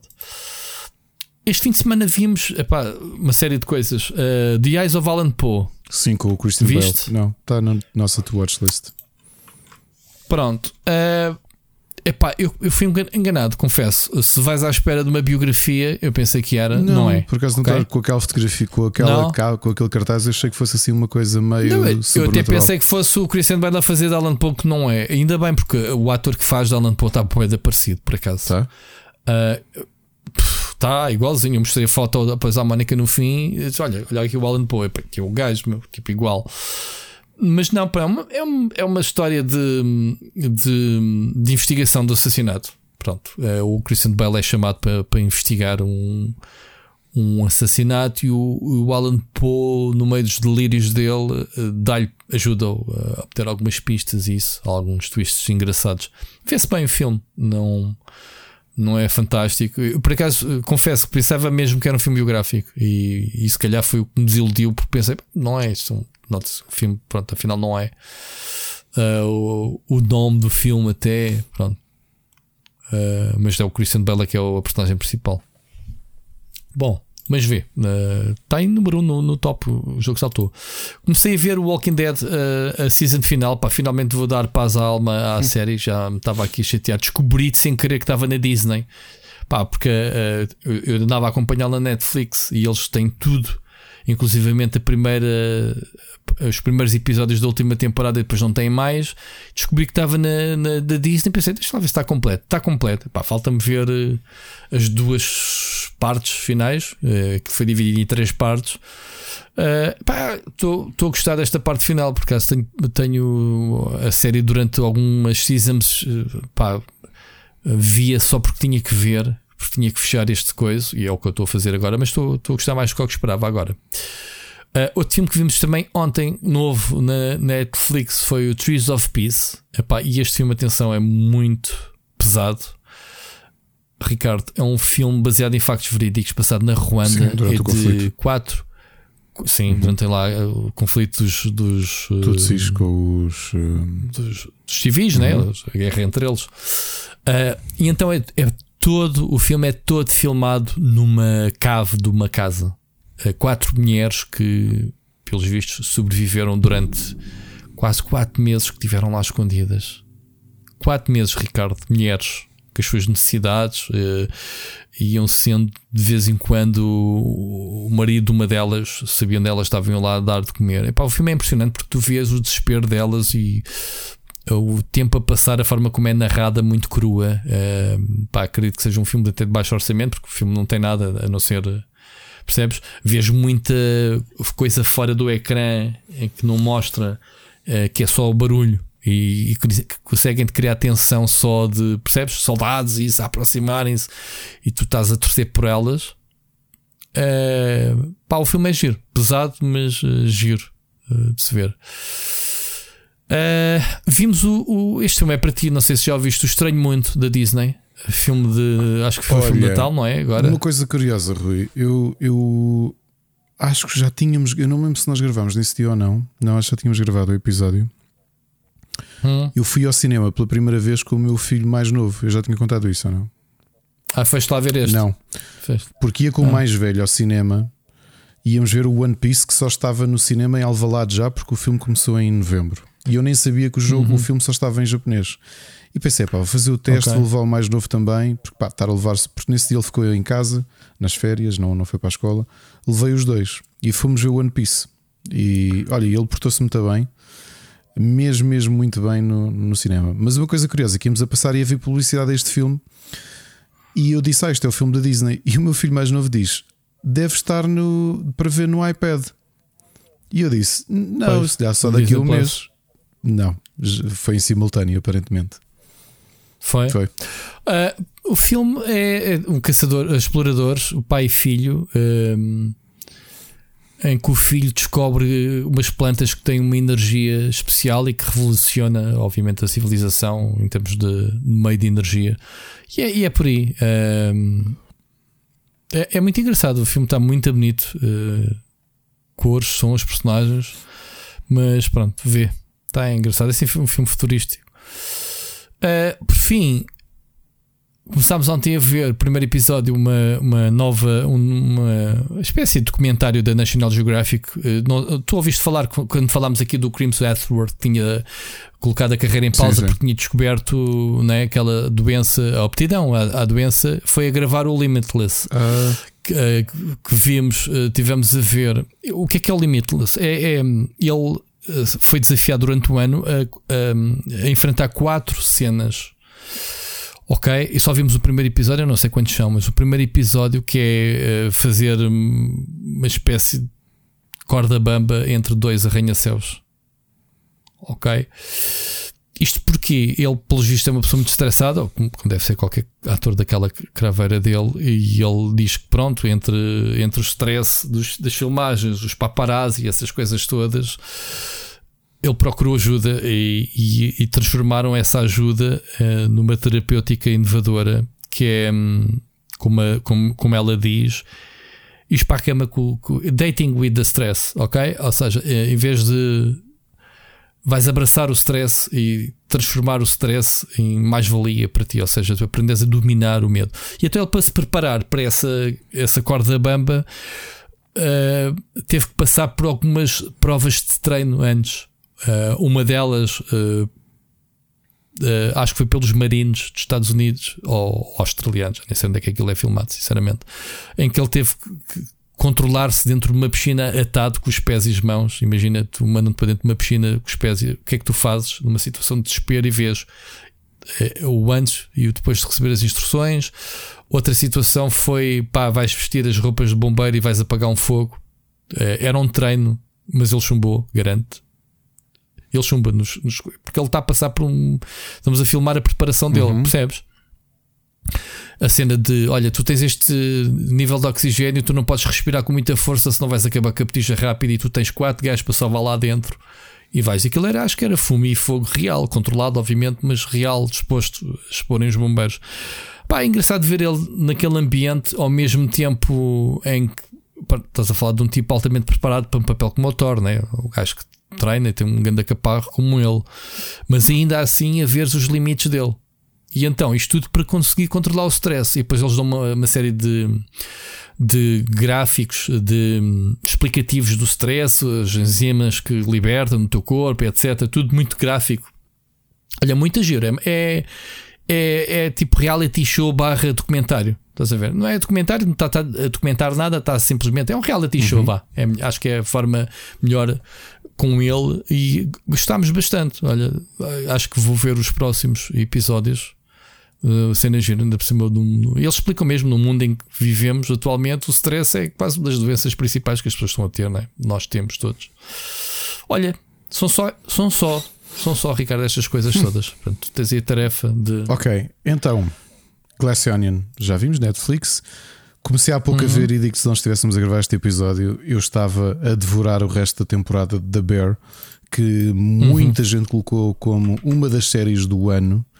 E agora que eu vi três episódios de enfiada, percebo, eh, é uma série sem te avançar muito. Eh, também não acho que seja uma série para todos pelo tom que tem e pela escrita, mas eh, está no Disney Plus, porque é, de- é da Hulu, é de distribuição da Disney. Né? A Hulu pertence também à Disney, como sabemos. Eh, é a história de uns. A, a Disney, a desculpa lá, um à parte. A Disney está um bocado estranha com a sua programação, porque acabou de estrear uma série chamada de Chaperones. Eh, Pronto, Disney não é Disney. Atenção. Exato. É uma mistura de vários serviços. Chaperone. Essa é que é a realidade. pois, pois. tu cá não tens o Hulu, nem vais ter, tens o conteúdo deles Exato. através do Disney Plus. Sim, o que é que é o sim, The. Bear? É um jovem, uh, um dos melhores Chefe. chefes uh, de- dos Estados Unidos, regressa ao restaurante de Sands, tipo Tasca, da família. É isso, Hum. ok? E esta descrição é pouco para vos dizer, para vos vender a série, mas digo-vos Mas o, o, o, o que é que se chama o urso? por causa do apelido dele, Berzato. Eles são uma família Ah. italiana, ita- de descendentes italianos. Um, Mas é giro então, é, é muito boa a série. Pá, eu acho que não é uma série para todos, pela forma, como eu digo, pela, pela- realmente em cada episódio não está a acontecer nada, mas está muito bem escrita a série. Os diálogos são mesmo muito bem escritos. Acabámos de ver o His Dark Materials na HBO. Eh, Parece-me, para a quantidade de história que havia para contar, esta última temporada então pareceu muito curta. Eram oito episódios para contar aquilo tudo, ou seja, Foi a tal que foi cancelada, não é? não, foram, não, não foi cancelada. Os, os realizadores Ah. tinham dito mesmo que iam só fazer três temporadas. Eh, Ah, ok. O último episódio, talvez, eh, não vou dizer o que é que acontece, especialmente para quem não leu os livros, mas parece-me ter dedicado muito tempo a algo específico eh, no pós-guerra, digamos assim. Eh, Pareceu-me um exagero comparado com o tempo que levou a preparar a guerra final e a própria guerra em si. Mas é uma boa adaptação. É isso. É uma boa adaptação. Claro, continuo a preferir os livros, mas está a anos-luz do, do filme Golden Compass, portanto, isso diz muito. Eh, um filme que a Ana me fez ver no outro dia na Netflix eh, e gostei é um filme britânico chamado I Came By, que é sobre uns grafiters que invadem casas de eh, ri- pessoas ricas e grafitam I Came By. ok? E isso logo no início vai despoltar ali um, algo mais, também não vou dizer porque senão estrago o twist. É, não é um filme muito longo, eu acho um filme. Percebe-se que é britânico porque é um bocadinho cruel. O filme é cruel e acho que os americanos não fariam um filme com aquele tom e os, e os britânicos sim, ok? Uh, só vi apenas um episódio, acabou de ser uma minissérie sobre o Bernie Madoff, né, que nós sabemos que é um dos maiores vigaristas uh, do século, talvez um dos maiores vigaristas da, da América e que provocou a crise mundial uh, de 2008. ok? Uh, o esquema de pirâmide uh, na bolsa que ele criou, a bolha foi tão grave como nós sabemos que levou à, à crise que todos nós sofremos também, e, e tu sabes disso também, né? obviamente. Portanto, Madoff, o monstro de Wall Street na Netflix, uma minissérie, a contar o processo todo, como é que quem era ele, o que é que, como é que foi o esquema e tudo isso. A série que eu dizia que está na Netflix e é de 2017 chama-se Creeped Out, que é uma espécie de arrepios uh, da Netflix, em que tenho que admitir que o narrador, portanto, aquilo é uma série quase antológica, ok? O narrador tem um ar um bocadinho assustador. Até eu, quando vi, fiquei tipo, uou. Os meus filhos acharam aquilo normalíssimo. A história parecia mais Black Mirror para crianças ou jovens. Por causa da máscara, da, Da máscara, sim. Estava aqui a ver. Porque essencialmente Sim. esse, esse personagem que está fora e começa a contar a história, a olhar para as pessoas que tu depois vais, vais acompanhar. Um, está muito bem escrito. Aliás, eu vi os episódios. Normalmente tratavam de temas muito específicos, tipo bullying e essas coisas todas, mas numa perspectiva de Black Mirror para, para crianças. Um, Ok. E, e tu já viste a máscara? A máscara não é assim muito simpática, meu. Não, nada. Eu quando passei, eu Nada "Que mesmo." isso?" é que eu fiquei logo. Eu... E depois vi eles estavam aqui interessadíssimos a ver as histórias. hum, E, e, pronto, portanto, não é para todos. Eu fiquei surpreendido. Aparentemente, os meus filhos têm mais coragem do que eu, mas isto sou eu. Hum. Um, um, grande sucesso da Nickelodeon e que já se transformou, é uma série de animação. Uh, o, meu filho, o meu filho mais velho começou a ver a Netflix e, entretanto, como subscrevemos o Sky Showtime e inclui a Nickelodeon, obviamente, estão lá as temporadas todas. É o uh, a Loud House, ou em português Loud em Casa, que está mesmo a ser um grande sucesso. Há revistas até nas papelarias com aquelas revistas como a, a Goody tinha, que tinham brindes e essas uhum. coisas todas. Uh, é, como é que eu posso escrever aquilo? Porque entretanto descobri, e já comecei a ver também. Uh, portanto, aquilo não é assim muito infantil. Imagina uma sitcom em animação, mas não sitcom com o tom de Simpsons e nada do género. É uma sitcom ali para pré-adolescentes, ok? E é uma família que são 10 irmãs e o irmão, o irmão, que é o protagonista, é o quarto mais novo. Portanto, tem duas gêmeas mais novas e depois a bebê. E portanto são todos diferentes e como é que são ali as, as dinâmicas em casa e obviamente depois com aquele tom uh, de sitcom em que há uma, um tema ou uma coisa que está a acontecer que, que acompanha o episódio. Gostei bastante, acho que está bem escrito, não está com um ar infantilizado, não está abebezado e, e é uma boa série. E a série está a ter tanto sucesso mundial, esta série de animação, o Loud em Casa, que inclusivamente acabou de sair há um ano uh, a, a, série, mas com pessoas. Fizeram um sitcom, também assim para aquele, mas isso calhar para ir para a faixa etária dos 13, 14 anos, com pessoas. Uh, e pronto, para quem tem crianças, se quiserem experimentar o laudo em casa, a série está, está gira, não é? É, é humor, mas não é, não é aquele humor uh, parvinho, é, é, está bem pensado, ok? Depois o One Piece uhum. já disse que fomos ver ao, ao cinema, uh, bateu recordes uhum. de, de bilheteira no Japão, novamente. O One Piece é um. Tem um novo jogo, o Odyssey. Já saiu? Sai uh, esta semana. Ok, tenho de ver se, se, se, uhum. se peço. Uh, depois fomos em família ver o Puss in Boots The Last Wish. Uh, um, ah, então, é com bandeiras, é com bandeiras, é. Uh, gostei, gostei bastante uhum. do filme. Está, está... está na mesma. Na mesma, no mesmo registro do. Sim, sim. Do Shrek. Sim, menos, menos parvo, se calhar. É mais uma história de comédia, mas de aventura. É uma aventura, ok? Ok. Isto é o segundo ou terceiro já, Depois eu não, não, é? tenho a certeza qual, qual é que é. Um, Entretanto, no Sky Showtime eu já andava há um tempo para ver e ontem aproveitei para ver o piloto e vou continuar a ver, que é o Madam Secretary com a Thea Leone, que é uma série política. É uma série política, mas eu acho que eventualmente ela vai resvalar muito para o tom do um, Designated Survivor. O que acontece no Madam Secretary? Um, logo no início, a Thea Leone, que é uma professora universitária e que, e que trabalhou para a CIA, mas é especialista em política internacional ela é convidada pelo próprio presidente, ela está na casa dela de férias e de repente eh, ela está a tratar dos cavalos e está no fim de semana, não é? Descansar. E o filho diz: Oh, mãe, estão aqui a ligar, dizem que é da Casa Branca. ela, pá, desliga isso, que isso deve ser treta. E começa a ouvir sirenes. Uh, e quando sai da, da, do estábulo, vem a motorcade do presidente. E realmente, depois é o presidente que a conhece, que foi ele também era da CIA convida para ser secretária de Estado, é? State Secretary, porque o secretário de Estado dele tinha acabado de morrer no acidente de avião e, portanto, começa logo aqui uh, uh, o pensamento de será que foi um ataque, será que foi um assassinato? E, portanto, parece-me que a série, para além da parte política, vai resvalar muito ali para, para aquela intriga também, como o Designated Survivor, que eu acho que tu também viste, não viste? pelo menos uma temporada. Uhum. Estou com muita claro. curiosidade e está no Sky Showtime. E como disse, Sky Showtime tem, tem uma boa oferta. E eu acho Já não é recente, já é... Não, acho que é 2017 a série. Não, não te quero mentir, mas sim. acho que sim.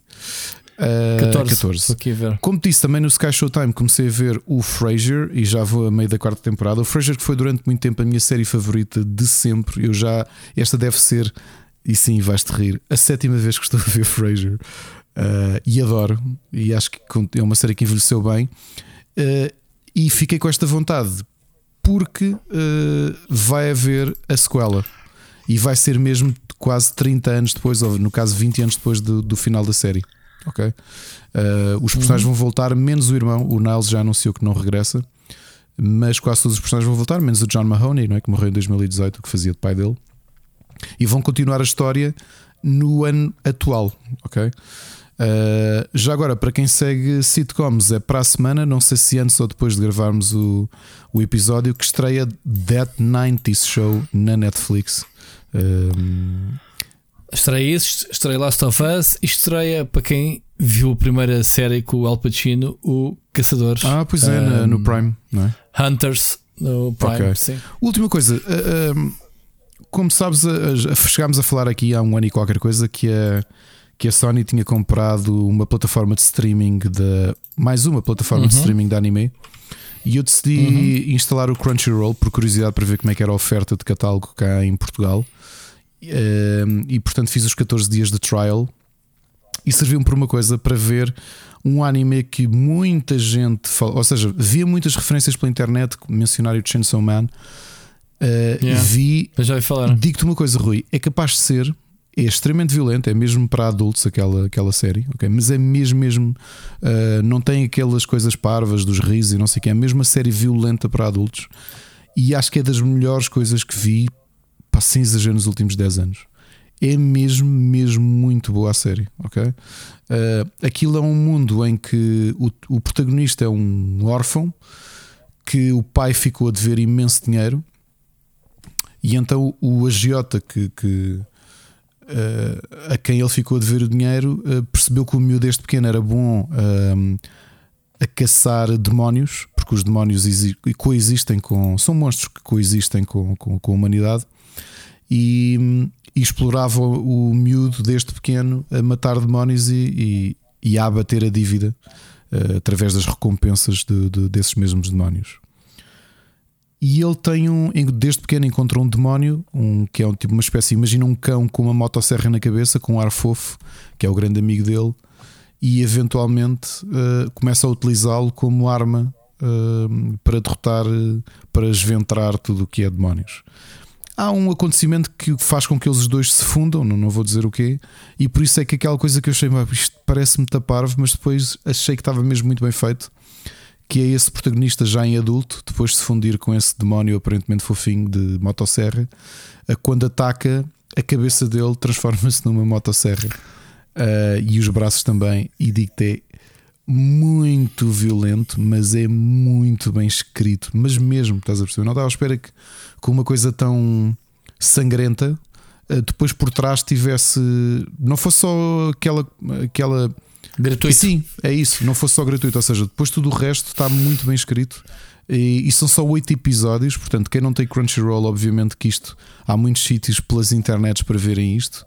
Uh, mas já percebi porque é que se tornou um dos grandes fenómenos de, do, do mangá e do anime nos últimos tempos. É mesmo, mesmo muito bom. Ok. Uh, depois, board games, só fazer aqui uh, três menções rápidas. A primeira, e, e, tenho jogado com o Machado, joguei e e com o Oscar também joguei uma partida. Um, um, jogo simples de cartas, mas acho que não me lembro se já falei dele aqui, acho que sim. As ilustrações são extremamente gráficas, parece assim uma espécie de Adventure Time, mas cheio de cenas erradas. Portanto, é um jogo de cartas só para adultos em que nós somos feiticeiros e temos de fazer um conjunto de feitiços utilizando as cartas que nos chegam na, à mão. E à medida que as expansões foram sendo lançadas, eles começaram a abusar ainda mais, a, a meter desenhos de, sei lá, uh, o feitiço de aumenta testículos com não sei o quê. É assim muito, sei lá, Ren and Stimpy com whatever. Fantasia com cenas erradas e testículos e rabos e o que quer que seja, ok? É o Epic Spell Wars of the Battle Wizards, um jogo muito simples de jogar, mas muito, muito divertido. Uh, gostei, tenho gostado muito de fazer umas partidas nesta. Gostei muito de fazer umas partidas nestas férias. E depois para crianças, tenho aqui uma grande sugestão. Eu já tinha estado de olho neste jogo. Uh, tem duas versões, uma versão mais pequena que custa perto de 9,90€, que é o Rhino Hero. Uh, que é um jogo familiar e está também apontado para crianças, mas é um grande desafio até para adultos. e o que é que é? é fazer uma torre com cartas, porque cada telhado tem indicação de como é que tu tens de colocar as paredes, que são cartas dobradas em L, digamos assim, não é? E quem derrubar aquilo, quem conseguir libertar todas as cartas que tem na mão ganha. Uh, quem derrubar uh, perde automaticamente o jogo, obviamente. Mas está muito bem pensado como jogo familiar, especialmente jogo infantil, porque está apontado dos 4 aos 99. Também jogo de crianças, um que nós oferecemos ao nosso filho mais pequeno e é muito divertido e é muito bom para treinar a percepção visual. E é desafiante também para, para, para, para adultos, obviamente, sem, sem, sem ser muito desafiante. É o Dreamcatchers e a ideia é simples. Nós vamos revelando cartas que têm desenhos de pesadelos e existem vários círculos de tamanhos diferentes com peluche uh, que temos na mesa e é, na mesa, ou na mesa ou no chão, nós temos a jogar no chão por acaso. A ideia é nós, sem colocarmos esse círculo em cima da ilustração, só pelo golpe de vista, eh, porque aqui está a ideia de o. Pronto, é o jogo para crianças, obviamente. Os peluches taparem os pesadelos e, e permitirem teres bons sonhos, ou, portanto, teres uma noite descansada. E a ideia é nós, só pelo golpe de vista, acharmos que. Porque é uma questão de aposta. Os círculos maiores dão menos tokens, dão menos moedas, digamos assim, e os mais, os mais pequenos, desculpa, dão, dão mais tokens, os maiores dão, dão mais tokens é para tu gerires a aposta que fazes. E pá, eu vou pegar neste círculo, neste coelhinho de peluche que, que, que tem um tamanho pequeno, eu acho que ele consegue tapar o pesadelo. E é giro, uh, obviamente, para os mais pequenos treinarem esse, essa percepção visual e as dimensões. E é um jogo muito simples para, para jogar com pequenos. Portanto, para quem nos ouve e tem filhos, uh, filhos pequenos e que quer pô-los a jogar eh, jogos de tabuleiro. Rhino Hero é muito bom até para a família. É, é um grande jogo, até podem jogar em formato uh, expert, já pensado só com adultos, porque torna ainda mais difícil o equilíbrio da, do prédio que estão a construir com cartas. Uh, e o Dreamcatchers, que é mesmo para, para crianças treinarem essa percepção visual. Portanto, estão aqui duas sugestões uh, para toda a família.